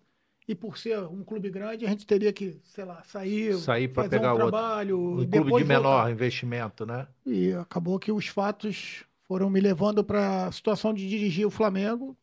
Foi um baita de, de uma baita experiência, né? Foi sensacional e que me credenciou para depois trabalhar em Vasco, Botafogo e outros grandes clubes. Não, maneiro, maneiro, porque não, não é normal, mas acontece com mais frequência a galera subir, Sim retornar, o clube Exato. trazer, uhum. e muito também da, da firmeza do Bandeira, né? Perfeito. Não, Bandeira, eu tenho muita gratidão a todas as pessoas que passaram na minha carreira aí, algumas de forma muito decisiva, né? O Bandeira foi um delas, não tenho a menor dúvida disso. É. Sempre que eu posso, eu estou falando com ele e tenho certeza que Papai do Céu também vai abençoar ele em tudo que ele fizer, porque ele é um cara que merece. Sempre tem alguém, né? Sempre, sempre, sempre tem. tem. uma, sempre tem alguém. Sempre. sempre tem alguém, a galera tá falando das de vários motivos, competência, tudo, mas sempre tem uma pessoa que está tá um pouco mais acima, ou que te puxa, ou quem está um pouco mais embaixo, que te empurra, né? Para você conquistar suas paradas. Acabou o ciclo no Flamengo. Foi automaticamente para o Vasco? Foi, foi automático quando você saiu do Flamengo? Na verdade, com oito ou nove dias. Assim, oito ou nove dias. Eu tava, tirei um dia de férias com a minha mulher, com meu filho e recebi o convite do, do Vasco. Foi xingado? Porra, Fernando, qual treinador que é xingado? Não, não, mas por outro motivo, pela, pela mudança, né? Eu joguei no, no Vasco do Flamengo. Sim. Foi xingado. Fui xingado mesmo antes de jogar no Vasco. não, não assim, normal, né? Teve, teve, teve algum, algum, algum. Não, assim, só, só Porque veio do Flamengo, né? mesmo. Porque foi, foi direto. Foi direto. Normalmente, quando passa em outro lugar, passa. Olha, eu acho que um, um fator me ajudou. Eu já tinha trabalhado no Vasco no futebol de salão, né? Então, assim, quando, quando a gente é convidado, a própria imprensa busca essas informações, né? E eu acho que isso aí acabou dando uma. Verdade, verdade. Uma enriquecida no. no que aí botam que foi feito no exato, Vasco. Exato, Ele começou no Vasco. Não, e assim, é um clube que, apesar de, de dessa, dessa transição ter sido muito rápida, né? Me recebeu de braços abertos. Acho que a questão do Eurico também ter batido no nome, ele desde o momento ele falou com o Anderson Barros, né, que era o nosso gerente de futebol. Já tinha trabalhado com o Anderson também no Flamengo, no futsal do Flamengo. Ele falou assim: Pô, de queijo. Eu quero, não, eu quero, eu quero o garoto do, me chamava de garoto. Eu quero o garoto que saiu do Flamengo. E aí eu sei que tu conhece ele, falou com o Anderson. O Anderson entrou em contato comigo. E aí quando eu desembarco, né, eu tava passar uns dias na Bahia. Quando eu volto no litoral da Bahia, quando eu volto a gente conversa, né? E aí ele me leva para conversar com o Eurico, a gente não tinha fechado ainda. Ele falou, não, quem vai fechar sou eu. Ele tinha aquelas coisas, né? Ele que tinha que decidir as o coisas rei, maiores, né? É, é isso. E ele me leva para conversar, a gente acerta e, e tive uma passagem que eu também me orgulho muito. Foi uma das, das maiores conquistas minhas, porque às vezes a gente acha que conquista é só troféu, né? É. Mas foi uma das maiores conquistas minhas, trabalhar com aquele grupo lá e a gente conseguir, na situação que o Vasco estava, ao final de um, de um ciclo, tá na, na Libertadores novamente. Caraca, fala um pouco desse trabalho aí, Zé. Foi, foi de esse, esse você diz no, no trabalho de 17 já, sim, né? Sim, sim. 17 então, na verdade, a gente chega, é, o, o Vasco tem um jogo importantíssimo, estava em 15º lugar, é, contra o Fluminense no Maracanã. Eu já estava anunciado, mas como eu tinha feito uma, uma, uma cirurgia no, dentária, eu fico na arquibancada para ver, ver o jogo, né? Então, o Valdir que dirige, né? O Bigode? O Bigode, um cara sensacional, me recebeu de braço aberto, fizemos uma parceria muito boa naquele ano. E a gente assiste o jogo e a gente ganha. O Vasco ganha com o gol do Ramon. esse gol foi, eu falo com o Ramonzinho até hoje, que foi fundamental esse gol para mim, porque porque Qual o Ramon? Lateral esquerdo. O Ramon- é, Ramonzinho, Ramonzinho. Pô, ele é sensacional. Veio falei, aqui também o você, você me ajudou pra caramba, porque se o Vasco perde aquele jogo, o Vasco entra na zona de rebaixamento. E Não, a e tu deu uma sorte, que o Ramon faz gol e ninguém. É. Ramon é meu Mas irmão. acertou um balaço de fora da área lá na, na forquilha. E se, se o Vasco perde, entra na zona. Então eu falei, a gente tinha parada da Copa da data FIFA, eu ia ficar 15 dias. Falei, pô, cara, tu imagina eu chegar 15 dias na zona de rebaixamento. Você me do caralho. salvou aí, cara.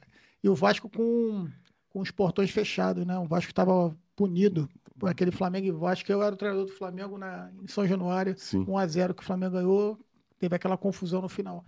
Então eu chego no Vasco ne- nesse cenário, a gente consegue é, uma recuperação, a gente estreia contra o Grêmio, campeão da Libertadores naquele ano, dentro de São Januário, portão fechado, a gente vence 1 a 0 o gol do Matheus Vital, que está no Cruzeiro.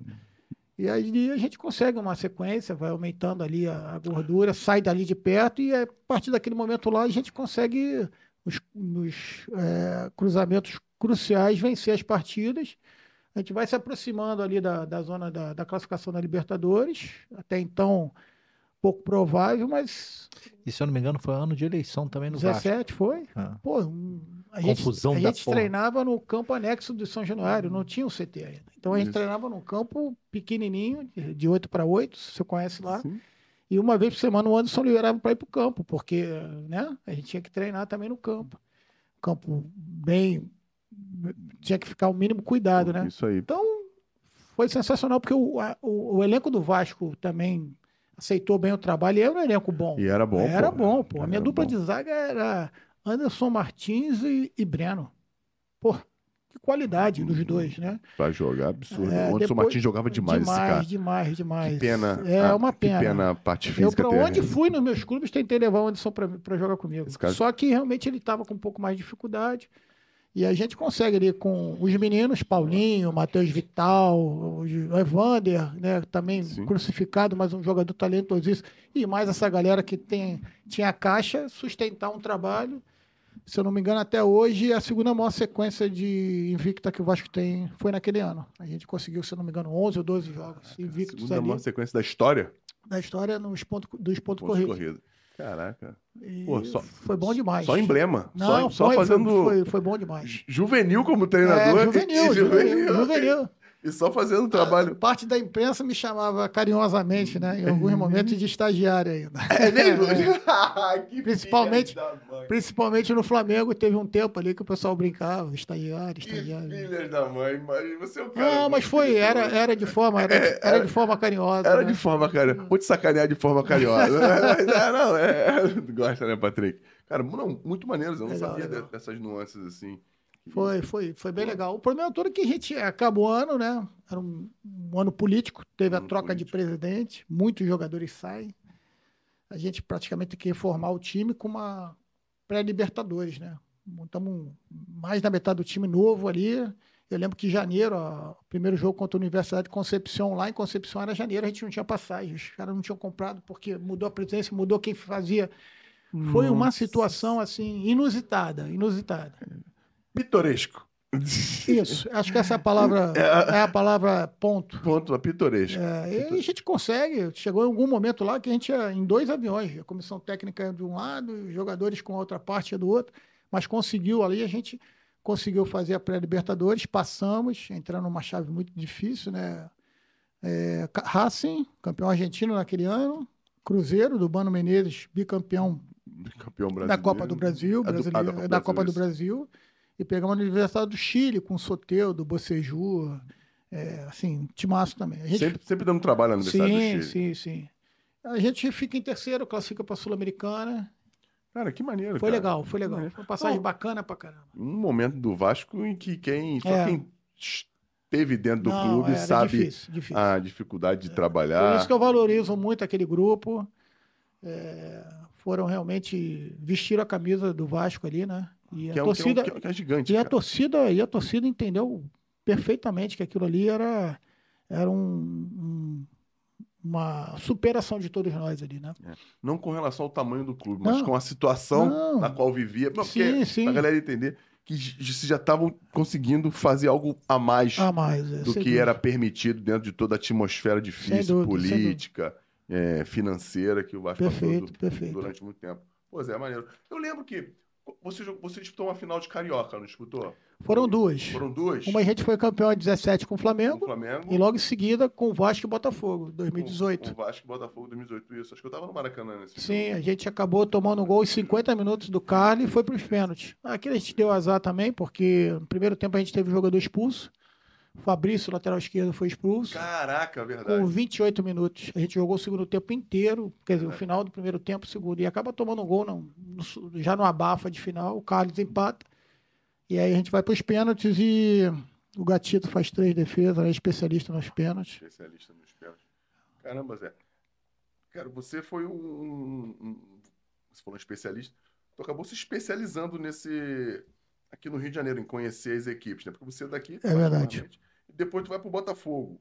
Botafogo é uma equipe totalmente diferente do Vasco, apesar de às vezes compartilhar dos mesmos problemas, Sim. são totalmente diferentes por dentro, né, cara? Sem dúvida. É, eu, o Botafogo, assim, na verdade eu tinha eu tinha colocado na cabeça que eu não ia trabalhar no Rio mais naquele momento, né? Eu ia tentar fazer um, um voo fora, né? Do, outro estado. Acaba te rotulando, né? É, então fiquei ali dois, três meses descansando, né? Tentando, tentando buscar uma outra, uma outra opção, mas recebo o convite do Botafogo do Anderson Barros, que tinha sido, do, tinha sido meu diretor de, de futsal no Flamengo e também agora no Vasco. Ele tinha ido para o Botafogo e ele me pediu para a gente ajudar lá. O Botafogo estava em uma situação também muito complicada. É, conseguimos. É, um Botafogo, no início foi muito complicado também, a gente convivia com problemas de salário, mas um grupo também é, muito fechado, era um grupo jovem, misto né, do Botafogo, mas com lideranças muito boas também. O João Carlos, uma das principais lideranças, Wagner, goleiro, Gatito também. Então foram lideranças importantes. Dudu Cearense, o cara pô, fenomenal. E aí a gente consegue é, uma estabilidade ali na reta final da competição e a gente não só livra ali o, o a, a zona mais perigosa, que era um dos temores do Botafogo, mas a gente tem uma sequência tranquila, vai até a Sul-Americana. Caraca, não, maneiro. Eu, eu lembro de, de, vários lances. Assim. É, teve rápido no, no, no, Fortaleza e no Inter, né? Passou passagens bem rápidas. Sim. Fala do Catar, Zé. Teve no Catar na época da Copa, né? Sim. Na construção da Copa. O que, que tu viu lá, cara? Ah, eu, eu não tinha dúvida que é, a Copa do Mundo ia ser um sucesso como foi, né? coisa legal que tu falou aqui, não sei nem se foi se foi com a câmera ou foi em off. Uhum. A, a, a, melhor Copa do Mundo logística, não né? Não tem dúvida. É para trein, os treinadores, preparadores físicos, para os jogadores que não precisavam fazer nenhum tipo de deslocamento grande, sem dúvida. Ah, quem tivesse disponibilidade podia assistir os três jogos da rodada, um 11 horas, outro 4 da tarde e outro 9 da noite. Porque é um país pequeno, né? Um país... Uma curiosidade, Zé sei se tu pode me responder. Você. Em todas as Copas do Mundo os jogos são assim? Ou foi feito, ou foram marcados nesses horários para que pudessem ser todos vistos? É, é uma, é, a, a assim... gente parte do princípio que a Copa já foi num período diferente que normalmente é, né? Sim. Normalmente é no meio do ano. E a do Catar foi mais para o final do ano porque as temperaturas estão um pouco mais amenas. Mesmo com toda a estrutura de estádios refrigerados e tal, a gente tem.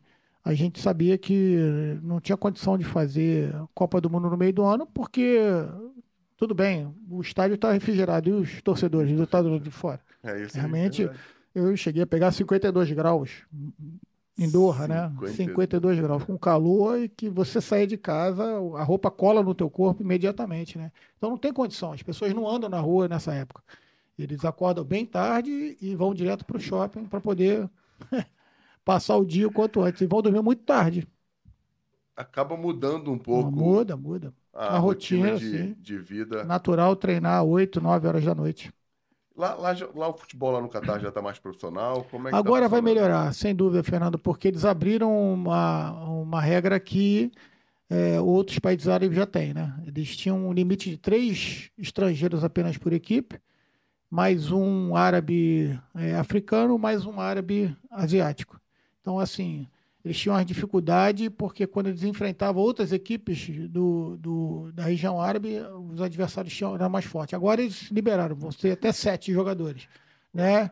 E eu acho que a Copa do Mundo serviu para eles como mola né, realmente propulsora para eles poderem fazer um campeonato mais, mais disputado.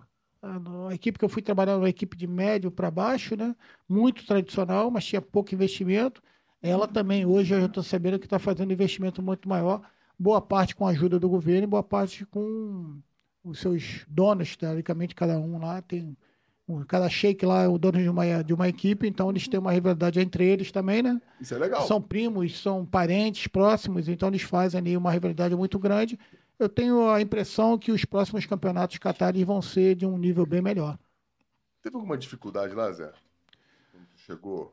Um pouco, porque a gente acabou indo para lá sem uma. Falar pessoalmente, né? A gente acabou indo para lá sem uma ligação de nenhum representante, né? Foi feito um contato diretamente comigo.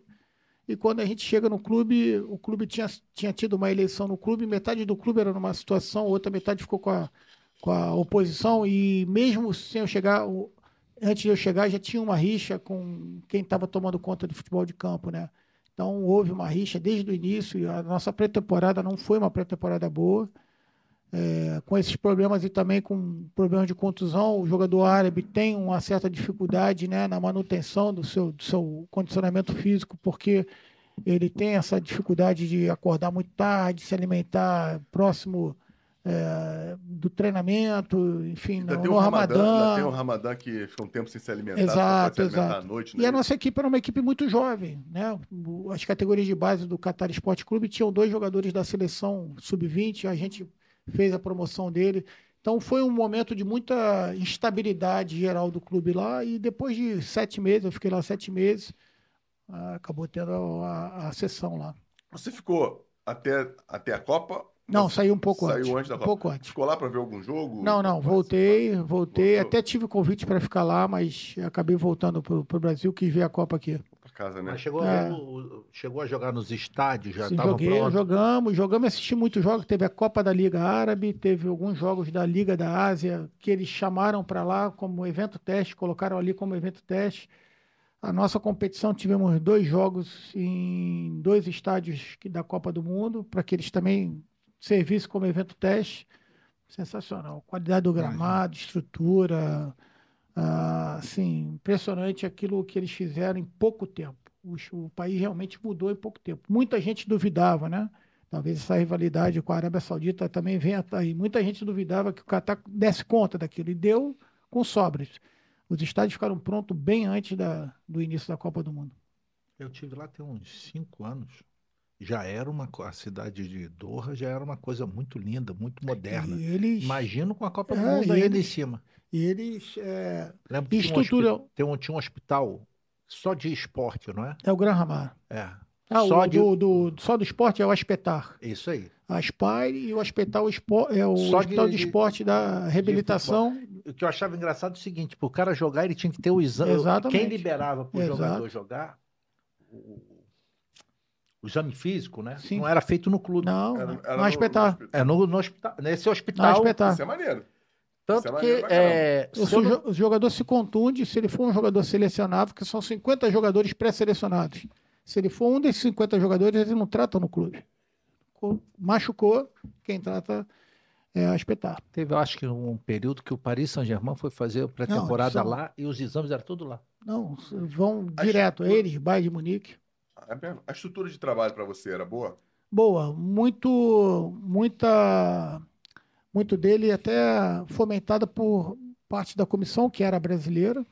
É, você e, pôde levar alguém contigo? Eu levei meu preparador físico é, e o meu e o meu auxiliar, o Kleber. O Clebão, o Clebão, o preparador físico na verdade já era de lá, o Diego. Sim. E o preparador de goleiros também era de lá. E, na verdade, eles que acabaram fazendo o link para que a gente pudesse chegar lá.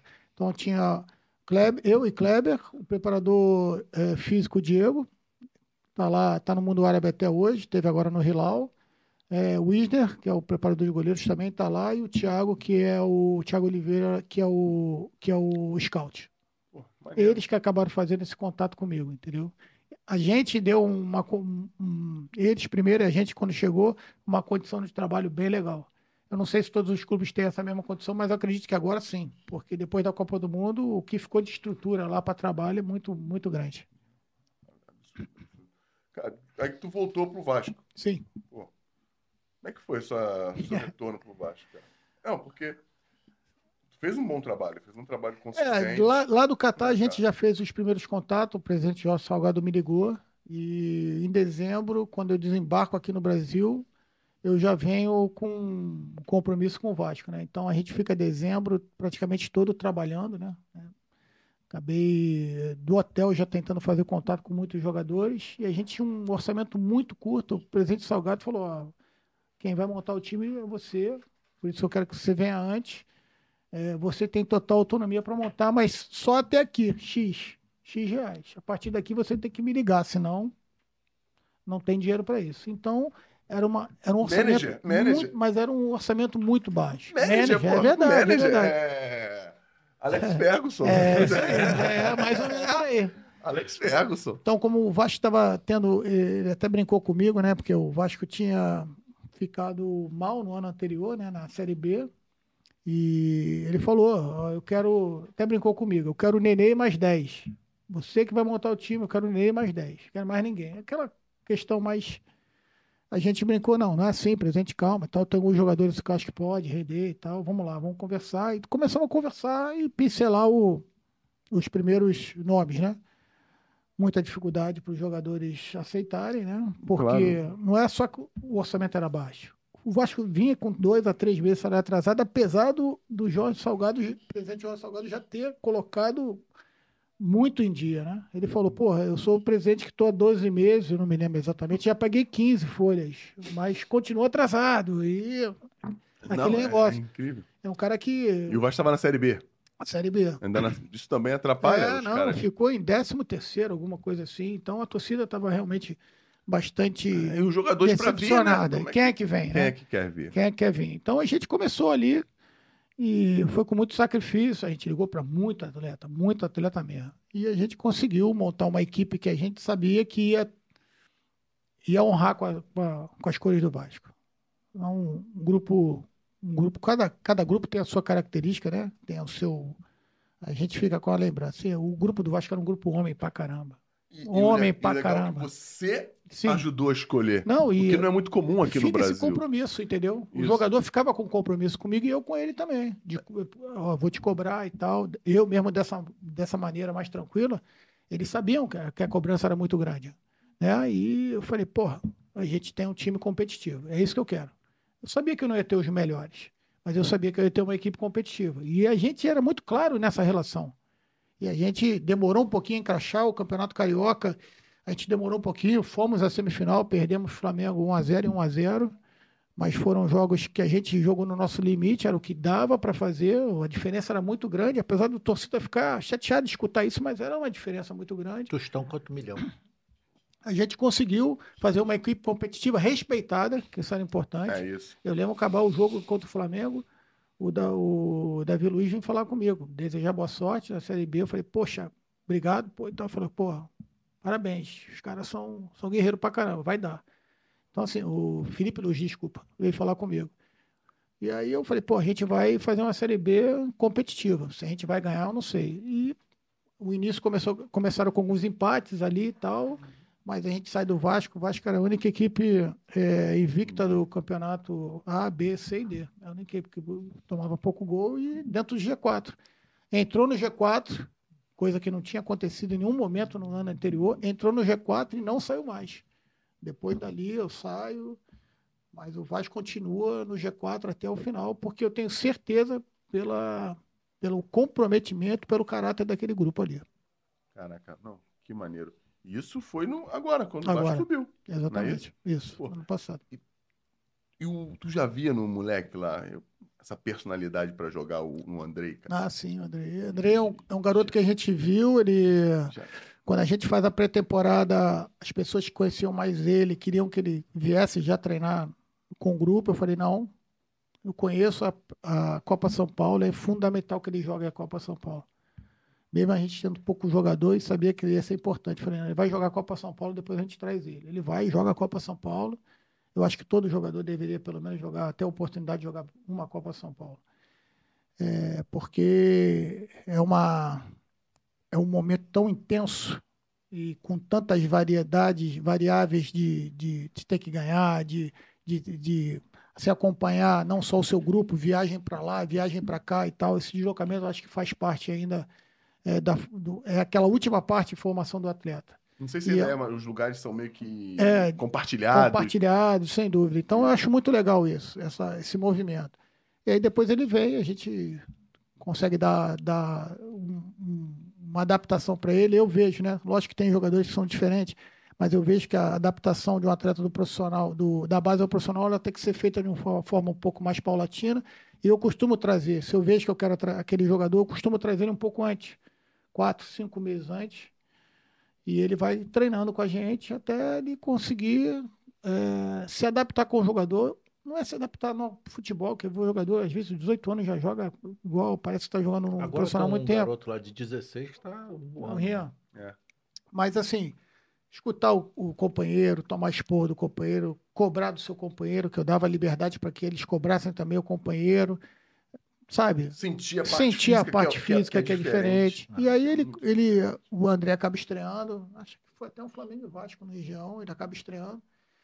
E depois ele mostra aí todo o seu potencial, um jogador que tem muito futuro, muito futuro mesmo. Tomara que ele se adapte o quanto antes lá no Chelsea para poder. Cara, assim, moleque é muito bom jogador. É, bom jogador. Bom jogador. Uma, uma, noção de, de espaço, é. uma noção de. Sabe o momento de atacar a área. Apesar de, de não ser alto, ele consegue fazer gol de cabeça. Muitos gols de cabeça. É, tem... Ataca o espaço bem. Logicamente que ele vai, vai pegar os detalhes. O futebol inglês, nossa, não precisa nem falar. Vai né? ficar mais forte Vai ficar mais forte fisicamente. Vai ficar o cavalo. Agora, o, o, o que impressiona no Andrei, o que mais impressiona no Andrei é.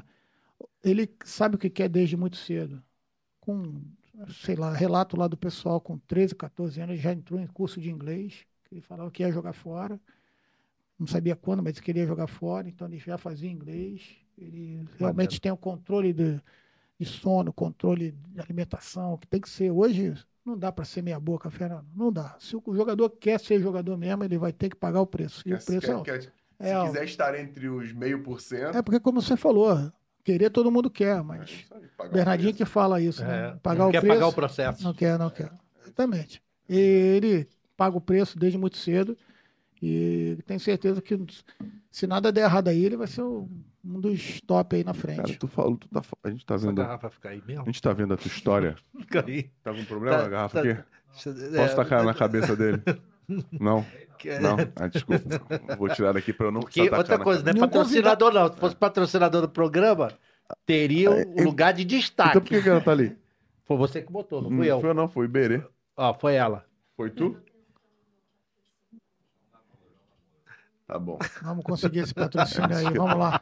Pô, tô, tô, é. eu, tô, eu, tô tent, eu tô tentando falar alguma coisa construtiva, cara, que vocês estão me atrapalhando. Eu tenho, eu tenho só a parte do stand-up. É.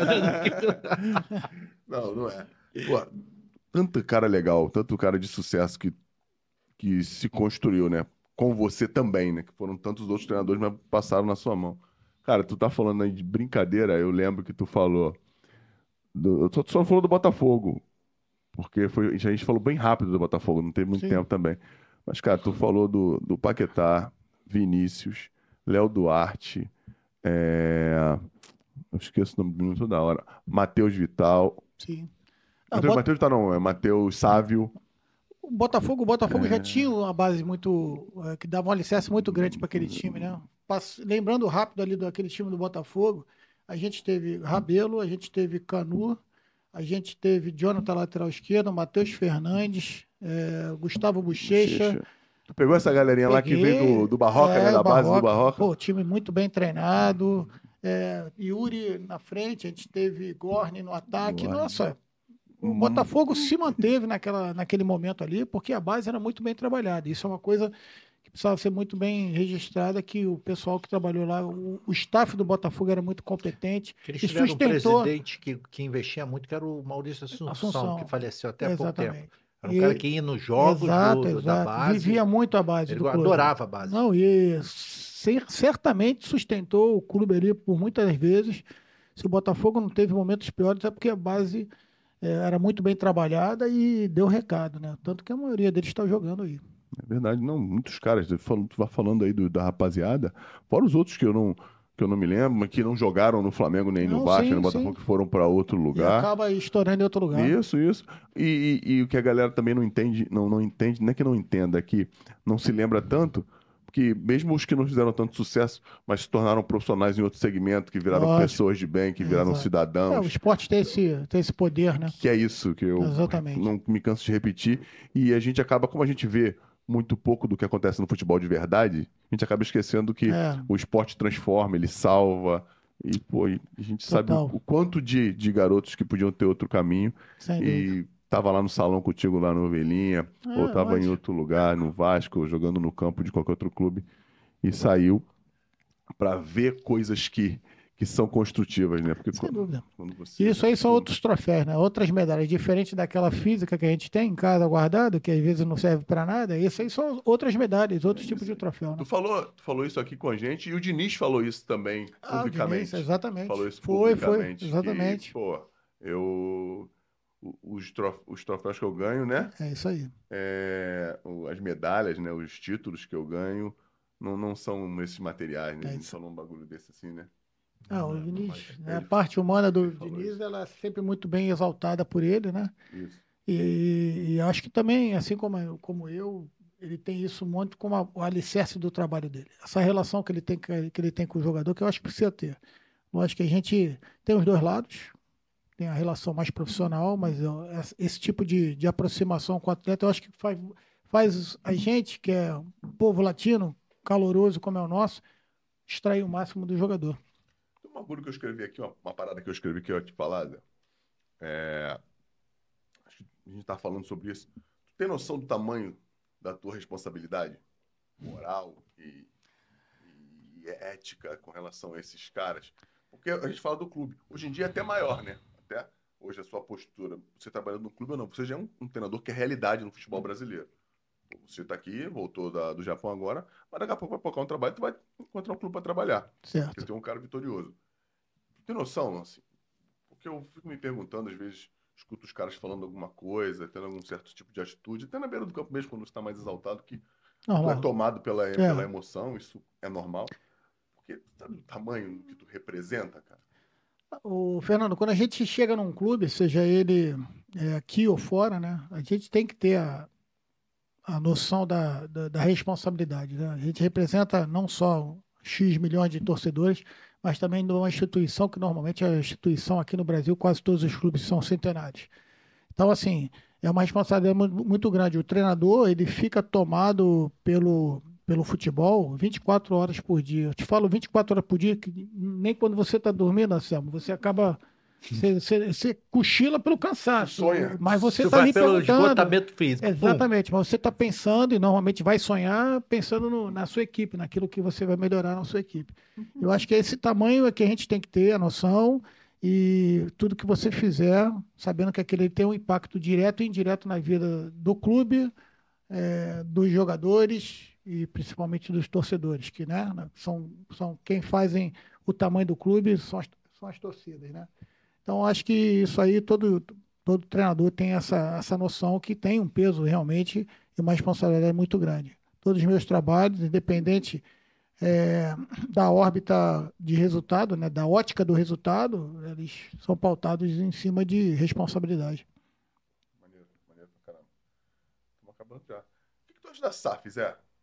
Qual delas? Todas elas, do, projeto. não, não, não é bom, não vou pontuar, porque cada uma tem diferente. Do projeto, o que, que tu pensa do projeto? Olha, eu acho que, apesar da gente já estar tá com esse termo aí no futebol brasileiro aí há dois, três anos aí, mas eu acho que é tudo muito novo ainda, né? Eu penso que a gente vai ver re, realmente né, a condição, a realidade e o, o objetivo de cada uma delas daqui a pouco, né?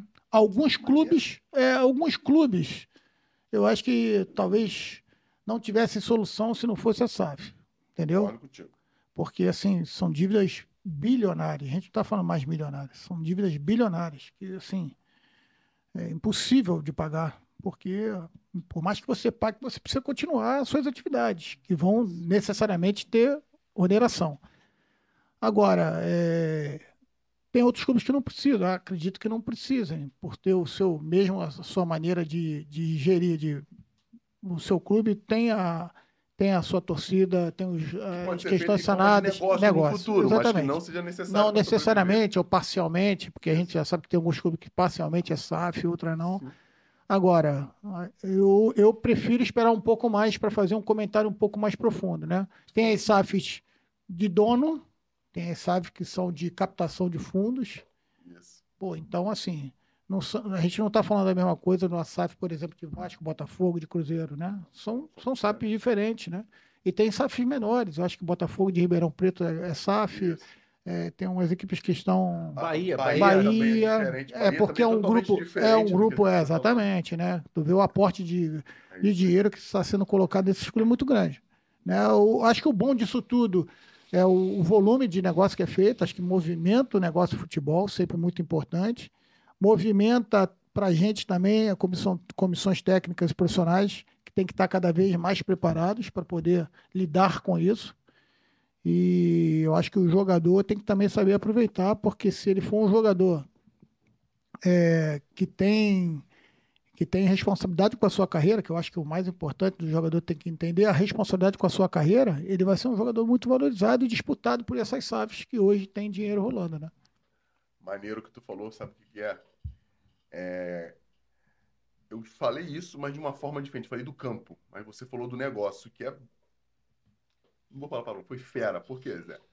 Porque é o modelo do negócio fora do campo. Sim. O fulano está comprando o time tal, para quê? Exatamente. Qual, a intenção qual o objetivo, de quê? Qual o objetivo? Ganhar dinheiro. Além de ganhar o dinheiro. Mas como ele vai construir aquele negócio para ganhar dinheiro? Isso que eu estou falando. Por quê? Porque Aí você falou das diferenças, né? Uhum. Tem a SAF, que é o dono, que é um cara que é dono daquilo ali. Tem a SAF, que é um grupo Isso. De, de investidores ou captadores, captadores. para reinvestir. Tem a SAF, que é um grupo de. que é um cara só que compra vários clubes né, do mesmo segmento e nomeia aqueles clubes uhum. como. Mas eu acho que. Só. Fala, fala, fala, fala. Quem é dono de um clube não pode ser de outro. Sim. A mesma empresa não pode ser dona de mais de um clube. Então, elu, então elucida a mim e a todos Pode os ser outros. que eu esteja falando. Como é que funciona o Talvez CIT? no mesmo, no Porque, mesmo olha país, só, né? não, eu tô falando de Brasil. Mesmo país. Eu não tô, mas eu não tô Entendeu? O, por país, exemplo, não. o Ok. City está no Bahia. Concordo, concordo. Ele não pode comprar. Maravilha, maravilha. Vamos falar, maravilha. o Fluminense. Não, mas não foi isso que eu que disse, são não. dentro do, do mesmo país, até para evitar de fazer Isso, Conflito isso, de interesse. conflito de interesse, ó. Entendeu? Não, ótimo, ótimo Não o questionamento, mas eu, eu posso ter me expressado mais. Eu não quis dizer isso. Eu quis dizer com forma diferente né, De, de trabalho. de trabalho, de- Ah. de, de, de modelo de negócio. É, tem o, o, o Bahia, que é o City, tem a 777, que é uma, Vasco. uma, Grupo gestor, né? uma, uma gestora, tem o Textor, que é o, o representante de um, de um comprador, estou falando besteira? De um Ou grupo de investidor. de investidores. Enfim, são várias Ronaldo, que é o dono do, da SAF do Cruzeiro.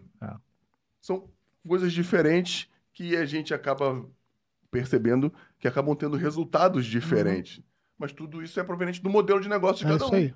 Isso é, é legal pra caramba ficar claro, pra galera entender, né, cara? É, Que não é tudo- tudo igual, né? Não é tudo Senão igual. o torcedor... Virou SAF, vai todo mundo sempre vai ficar igual. Não, É, não, vai ficar milionário, sim, ainda não é, não é exatamente isso, né? não é não é isso, não é, não é exatamente isso. Isso é legal pra caramba a gente entender.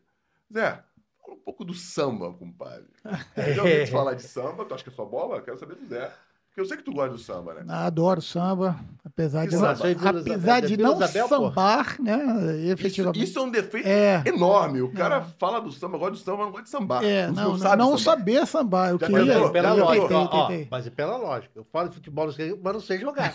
Então, patrão. Não, mas o legal do, do samba, eu nasci, bom. nascido e criado lá em Vila Isabel, né? Então, desde cedo, antigamente, para as pessoas mais antigas aqui, não quero falar a idade e entregar ninguém, mas é, eram desfiles aconteciam na Rio Branco, né? O desfile das grandes escolas, Caraca, e os, as menores, boa parte delas Na na 28. 28 de setembro. na, na tua casa. Eu lembro pequenininho, sentado na, no degrauzinho ali, vendo as- os blocos, as escolas menores passar ali, entendeu? É São, possível você não ser é, inundado por e isso. aí né? depois casei, continuei morando ali, a minha, meu apartamento fica numa rua paralela, 28 de setembro, os ensaios eu escutava de casa, quando eu não podia ir.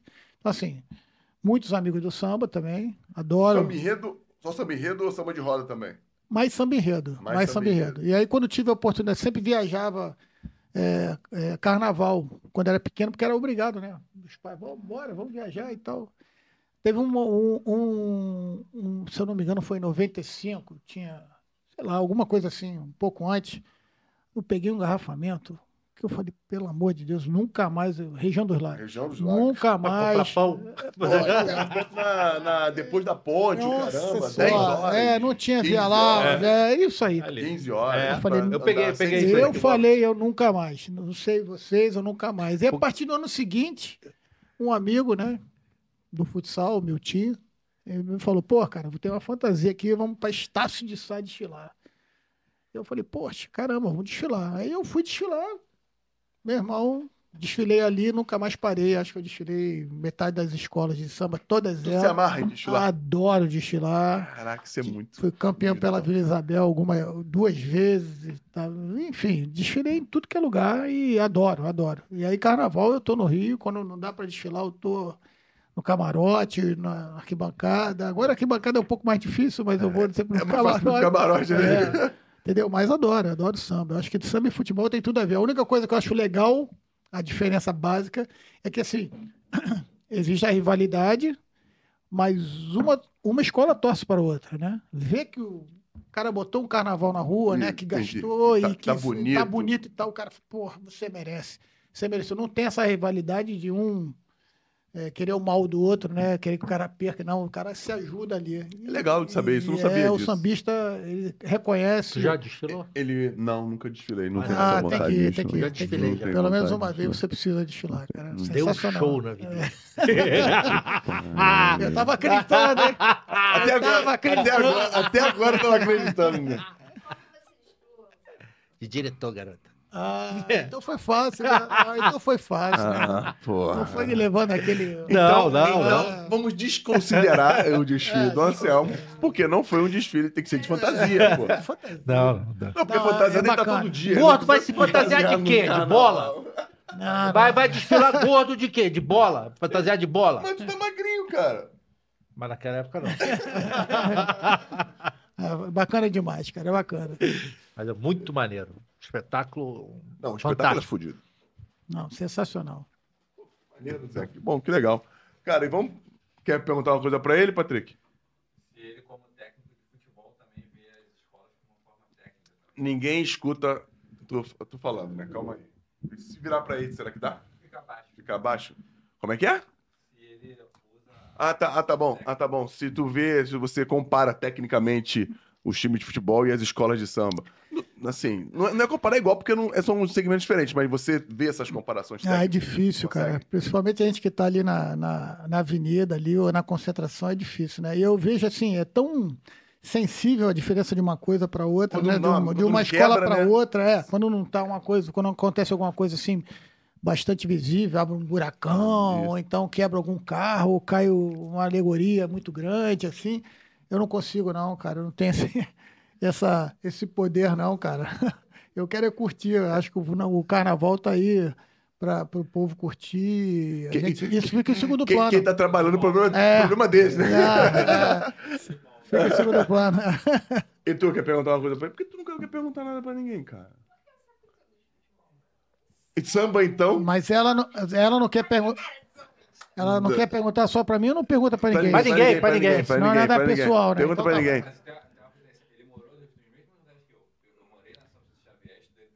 É mesmo? E na Vila Isabel eu morava ali na Souza Franco com a 28. Oh, que maravilha. Você é aviano também. Jogava bola no, no Vila, no Vilinho. Pô, então somos mais que contemporâneos da, da bola lá. Ai, Ó, isso, isso, isso, não, isso não quer dizer que seja bom, não, hein? Não sou ser contemporâneo dele, não. Oi?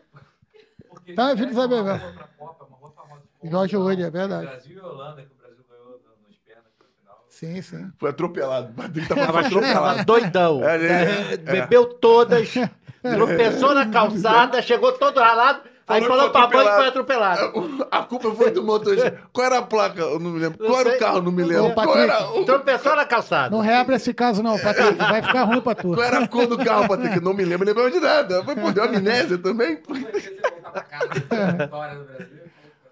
Verdade. Caraca, galera. Ah, vamos, vamos para as perguntas aqui, maluco. Não posso deixar de fazer. As perguntas das ligas, cara. Mas esse negócio da liga tá ficando chato, cara. Eu não gosto de falar desse negócio de liga, não. Tá ficando Vamos ver o que, chato. que vai dar ainda. Vamos ver o que que vai dar nesse problema das ligas. E não, não- não, não, entra na minha cabeça serem diferentes, cara. Porque eu vejo tanto, tanto em outros lugares as coisas funcionarem de uma mais, forma. O que vai acontecer é o seguinte: um grupo vai ter uma quantidade de clubes que vai negociar os direitos dele. Entendeu? Eu, honestamente, com a cabeça do. de- se todos os clubes daqui fossem SAF, todos, com exceção de dois ou três que tem uma, Uhum. uma Sanidade financeira. Exatamente. Porque todos os outros, a grande maioria, se fosse uma empresa, era tudo. Estava na falência. Se fosse empresa, Claro. tá tudo insolvente Sim, sim, sim. né? Porque o- a dívida deles é muito maior do que o patrimônio. né? Então, é, se todos os clubes fossem administrados de uma maneira profissional, era fácil criar a liga, né? Porque a pessoa pensa no coletivo, que todo mundo vai ganhar mais, aquela coisa. Mas infelizmente não é assim. Cada um está querendo defender o seu, né? E, e aí você não consegue ter esse encontro de ideias para eu, eu acho que não vai ser agora para agora, não. De estar todos eles no mesmo barco. Vamos ver. Infelizmente. Acho que requer mais amadu- amadurecimento, né? É. Dessas ideias, porque é isso, como falou, a liga é um. Acho que o pensamento tem que ser comum, né? É, eu acho que aumentando aí a quantidade de clubes com SAF, por exemplo, o Botafogo, se a SAF do Botafogo vai dar certo ou não, a gente não sabe, mas dentro de campo o resultado já está aí, Tá aí. né? Tudo indica, E a gente vê que é uma construção Segundo- diferente das outras. segundo o visionário Dentro do, campo, né? o visionário Iberê, que infelizmente por causa da saída do Luiz Castro, ele teve Tá um problema estomacal. Tá, de- tá deprimido, tá em É, depressão. e aí ele falou que o Botafogo vai ser campeão com diferença de oito pontos por segundo lugar. E que o único adversário do Botafogo no Campeonato Brasileiro, isso na. Isso Falou O em 1 Iberê- de junho. vai, é só o Palmeiras. É. Eu ainda você perguntei, eu gravei isso. Eu perguntei pra ele. E os outros? Só vão cumprir tabela contra o Botafogo. Ele falou antes do Botafogo ganhar. Aí ele, não, ele falou isso. Não, a de gravação tem uns dois meses. E que o Botafogo era o melhor time do Brasil em maio ou abril. Não tinha nem começado, tinha nem começado o Carioca, o brasileiro. Isso é Então a convicção gente tem mesmo, né? Mandiná aqui. É, mas tá passando mal em casa por causa do Luiz Luiz Castro. Cássio. É, Por você ca- abateu. Ah, por mas tá, do- tá bem. Tem É realmente. porque tão- os tão- sonhos dele ficando meio abalados com a saída do Luiz Castro. Ele tá, mas tá gerando tá um time insegurança. bem consistente, né? Sem dúvida Bem alguma. equilibrado, Equilibrado, eu acho é. equilibrado com jogadores. Sofre pouco gol. Acho que a consistência defensiva do Botafogo é o grande ponto. Porque ela- ele tem soluções ofensivas muito interessantes. É isso. Tem jogadores que podem fazer uma contenção em primeira bola quando o adversário pressiona. No caso do, do Tiquinho, do, do Vitor e do Ah, dos três atacantes. os três atacantes. Júnior. Júnior. Júnior, o Júnior. Júnior, Júnior alguma coisa. Né? Que é Júnior. O atacante do Lojinha do Botafogo. Que veio do futebol japonês. É, vai é. Não, o Júnior, o Júnior na direita, Vitor Sá na esquerda. Não, e as E o mudanças. Soares. E as mudanças também são, são bem equilibradas. É, porque... e quando ele tem espaço para jogar, ele, ele tem jogadores é, que conseguem construir bem a, a partida desde o início. No caso, o Vitor Cuesta é um zagueiro que constrói muito bem, foi meu, meu atleta um período curto no Internacional, mas tem essa qualidade desde cedo. E aí eu acho que o Botafogo fez duas contratações muito pontuais e importantes. Foi muito bem no mercado. O Adrielson e o Marlon Freitas são jogadores que dão um equilíbrio muito grande fazem com que o Botafogo consiga jogar em linha alta, né? Porque o Adrielson tem uma recuperação muito boa, equilibra muito bem com o Cuesta. E o Marlon Freitas, ele tem tanta segurança e tanto controle do meio de campo, bom passe, que ele dá liberdade para o Tietchan aproximar na área. Jogando numa posição que ele que não É, jogava no Atlético Muito bom Goianiense, né? jogador, muito Ele bom jogava jogador. mais de dois, né? Chegando na Enfrente- área. Enfrentei ele no, eh, na base do Fluminense, já se mostrava um grande jogador. Depois é, ressurge na carreira, vamos dizer assim, Isso. no Atlético Goianiense e o Botafogo foi muito bem.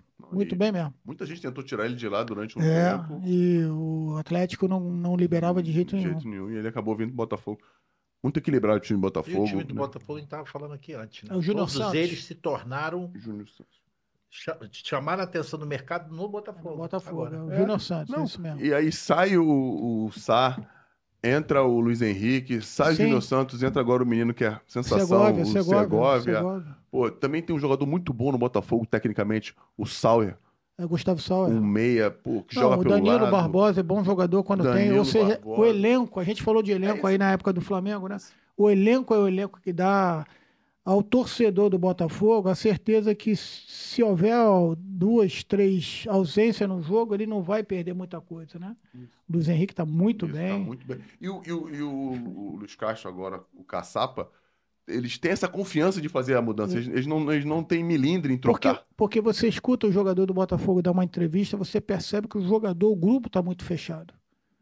Tanto que na saída do treinador, né? Muitos deles lamentaram, mas lamentaram já pensando para frente. Que o Botafogo era é, mais do que aquilo, só o treinador, né? Então Tem, eles. Tiquinho, tem uma frase do Tiquinho, já viu a Exato. frase, tu viu a frase do Tiquinho? Não, não vi, não vi. Ele falou, se ele for, se ele ficar, Ok, maravilha. Mas se ele for, boa sorte. exatamente. Isso aí. Mas o Iberê, o problema do Iberê, voltando aqui, é porque o Luiz Castro foi embora e ele tá com medo de pousar um avião cheio de dinheiro para levar o Tiquinho. Aí ele Não, bota. mas tu vê, tu vê quando as coisas estão. é, eu acredito muito isso no mundo da bola. Você deve ter passado em vários grupos assim, quando a coisa está azeitada e quando o grupo está fechado. Tu vê o jogo contra o Palmeiras. O Botafogo teve uma finalização no primeiro tempo, gol do Botafogo. gol do Botafogo. no segundo tempo teve um pênalti lá e o, o Palmeiras perdeu, Perdeu. o pênalti. Né? Então, assim, a bola parece que procura. Teve um pênalti, agora não lembro contra quem. O Tiquinho perdeu, o zagueiro foi tirar a bola para o outro lado e jogou a bola Jogou para na no, porta no pé dele. dele, não- ele, pumba, jogou ou pra seja, quando as coisas estão, né, o trabalho é bem feito, honesto, todo mundo trabalha buscando a mesma coisa.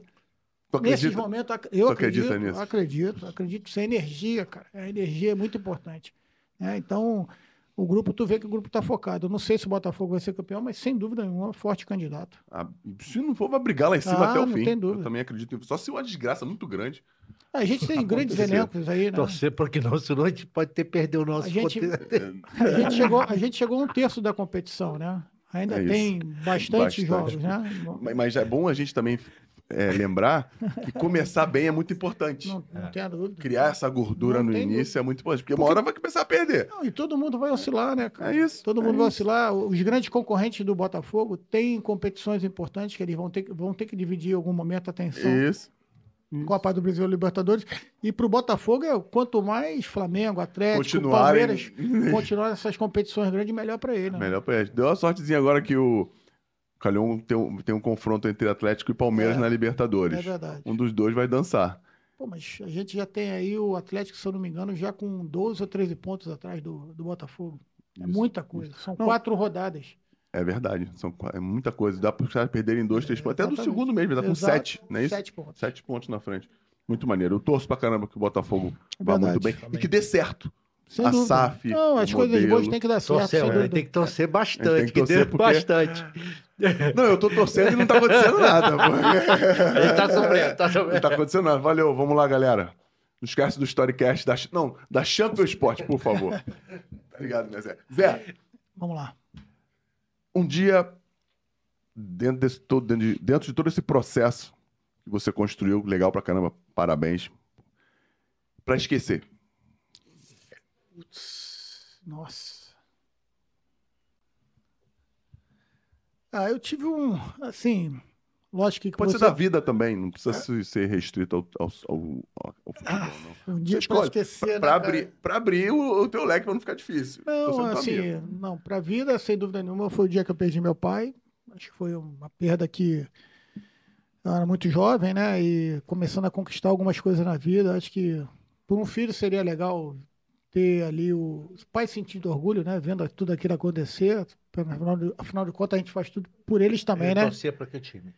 Cara, ele jogou, tu não vai acreditar, ele jogou no São Cristóvão. Ele falava que era São Cristóvão. É mesmo? Ele jogou lá, né? E Jo- quando eu, e eu- Jogava de quê, teu pai? Sabe? meu pai era, era atacante. Pô, O que dele era flutuante, era magrinho, flutuante. corria pra caramba. Caraca, que Jogou maneiro. com o Gentil Cardoso em 56 no, no São Cristóvão. Jogou mais alguns anos. E, e um, um dos motivos de eu ter procurado jogar Lá, no São Cristóvão foi por causa dele. Queria dar essa alegria para ele. Caraca, é mesmo? Conseguia, conseguia. Joguei lá, ele viu algumas vezes eu jogar. Mas enfim, esse é um dia para esquecer, sem dúvida, né? E assim, profissionalmente, eu vou te falar um dia que foi muito difícil, que foi uh, uma derrota que a gente teve pro, pro São Lourenço na Copa Libertadores pelo Flamengo. Caramba, eu lembro Lá, em desse São, jogo. lá em, na Argentina, né? A gente tinha. Foi um erro individual nesse jogo que É, aconteceu? a gente Teve um- perdeu, perdeu a bola no- na saída de bola Isso. e acabou o adversário recuperando e fez um gol que era improvável. A combinação de resultados, o Flamengo já era para ter se classificado há duas rodadas anteriores e, e impressionante, as coisas começaram a. Naquelas duas rodadas, Libertadores é muito traiçoeira, né? Isso. E a gente toma esse gol em 50, com 40, e 48, 50 já, não teve chance de fazer mais nada. Então foi um dia assim muito difícil, né? De digerir, né? É, digerir. A gente estava com muito alguma, alguns jogadores é, importantes, Falco, o Diego acho que não jogou, o Everton não jogou. O Everton Ribeiro tinha acabado de ser contratado, só poderia jogar na segunda fase, não estava jogando ainda. Então a gente tinha perspectiva legal para aquela Copa Libertadores, apesar de ser a minha, minha primeira Libertadores. Certamente a experiência também pesou, né? Muito, muito, Um muito. jogo no novo gasômetro, a, a torcida do São Lourenço empurrou até o final, difícil, um jogo muito difícil. E a gente sai ganhando e toma a virada no final do jogo praticamente. Pô, não. Bem, bem, bem recente, bem precoce, É, com uma decisão tão, tão, tão fera. Com jogadores acontece com mais frequência, com Sim, treinadores é mais difícil você Sem ver o cara ser o comandante em jogos difíceis. Pra lembrar, inesquecível. Ah, Ah, um jogo pelo Flamengo, né? A, a conquista da, da, da Copa do Campeonato Carioca dentro do Maracanã, por tudo que envolvia. Nascido e criado lá, vivi o Maracanã minha, minha infância toda. ainda tem isso, né? É, você Aí, saiu da arquibancada Isso, dentro do campo. Isso acontece muito com o jogador, e comigo também aconteceu. Dez meses de profissional, a gente está disputando uma final. 2017 a gente foi campeão invicto. E pelo Vasco, um jogo que a gente faz na Vila Belmiro, é, contra o Santos, a gente vira o jogo e a partir dali o Vasco arranca e, vai para a classificação da Libertadores também. O Nenê faz um gol de falta aos 43. Ricardo Oliveira faz 1 a 0 é, a gente empata com o Evander num chute da intermediária e no último lance, praticamente uma falta, cavada pelo Nenê na, na entrada da área. E eu falei pro banco, pode comemorar, invade o campo, que é gol. Engraçado, eu não lembro qual a TV que ele estava falando, me ouviu, falou isso no, ao vivo. o professor falou, vai invadir o campo. Cara, não, isso antes de. Antes, antes- antes, antes. Cara, ba- bacana demais que o Nenê sai para comemorar a torcida e fica do outro lado, né? Então invade todo mundo, vai lá. É mesmo, é, pra todo mundo E invadiu. a partir dali a gente tem uma sequência boa pra caramba no clube, no- na competição, e a gente vai até o vai até a Libertadores. Foi bacana demais. Caraca, maneiro, né? Tem sensação, tem coisas que só o esporte Sem te dúvida, dá, né? não tem dúvida. Legal tem pra dúvida. caramba. E Zé, pra gente terminar, Vamos. existe dentro da tua vida uma, uma frase que você acredite, que represente o que, que, o que o Zé é e que você botaria numa camisa e pra mostrar para as pessoas que gostam de você, que Olha, Fernando, uma frase não, mas talvez um termo. pode ser. Lei do retorno. Pratique o bem e as coisas voltam dessa forma para você. Então, acho que a lei do retorno é a principal lei do universo. Tudo gira em torno disso. Maravilhoso. Gostei. Consequências. Eu gostei. É isso aí. É a mesma coisa. É isso aí. E como é que a gente te encontra nas redes sociais, Zé? Como é que a galera sabe o que, que o Zé tá fazendo, onde é que o Zé tá? O Zé posta comida que tá comendo, a hora que vai tomar Nada, banho, a nada, hora que nada. acorda, a hora que dorme. Não é meu perfil, Eu não é tô perfil. brincando, Eu tô tenho, eu tenho ali. Como é que a galera te encontra? Eu tenho ali a minha, meu Instagram oficial, que a minha assessoria criou para mim há algum tempo atrás, Zé Ricardo Oficial.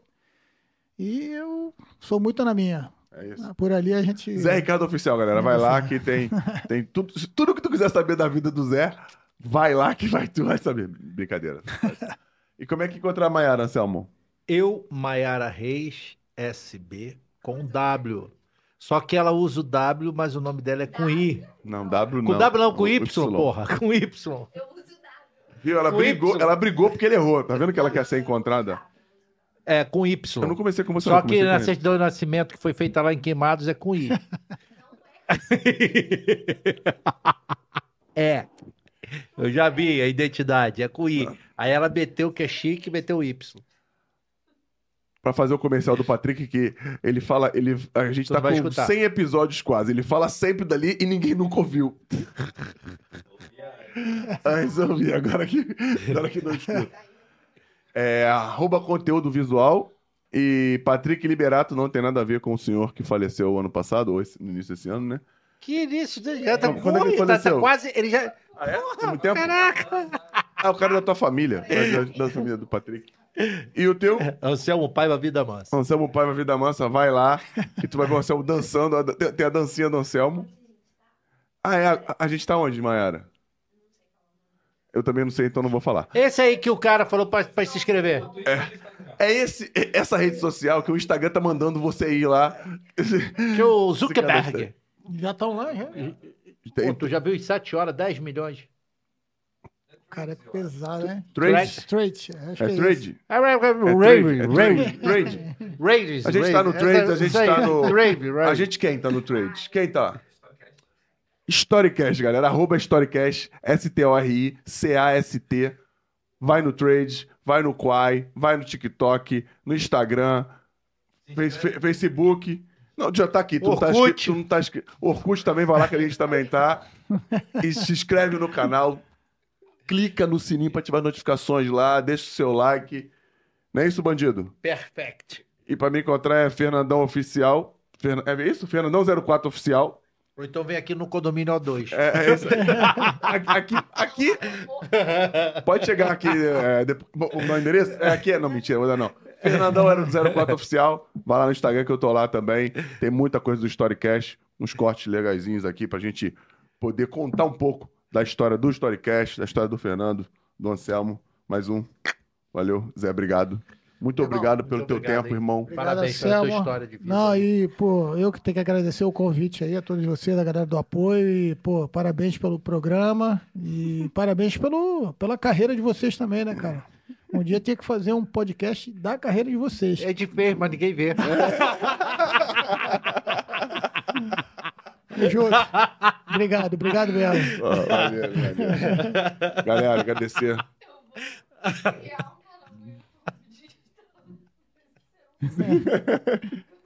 Só quero, eu quero um pedaço. É, tem, que dividir, tem que dividir. Agradecer o Patrick e a Mayara que estão aqui com a gente, ao Iberê, que tá em Melhoras, casa. Iberê. Melhoras. O Luiz Castro vai ser feliz e você Não, também. é, a preocupação não é o Luiz Castro agora, é o, é o- o Tiquinho, É o não ir Tiquinho. embora o Tiquinho vai ficar. Entendeu? O Tiquinho disse que ia ficar. Não sei se fica. Mas um beijo para todos vocês. Muito obrigado por mais uma vez estarem com a gente em volta da nossa fogueira aqui.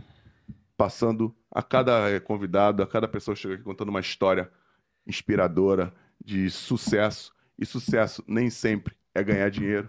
É estar tá bem consigo mesmo, é construir coisas que você acredita. Falou? Valeu, galera. Um beijo em todos vocês. Fomos!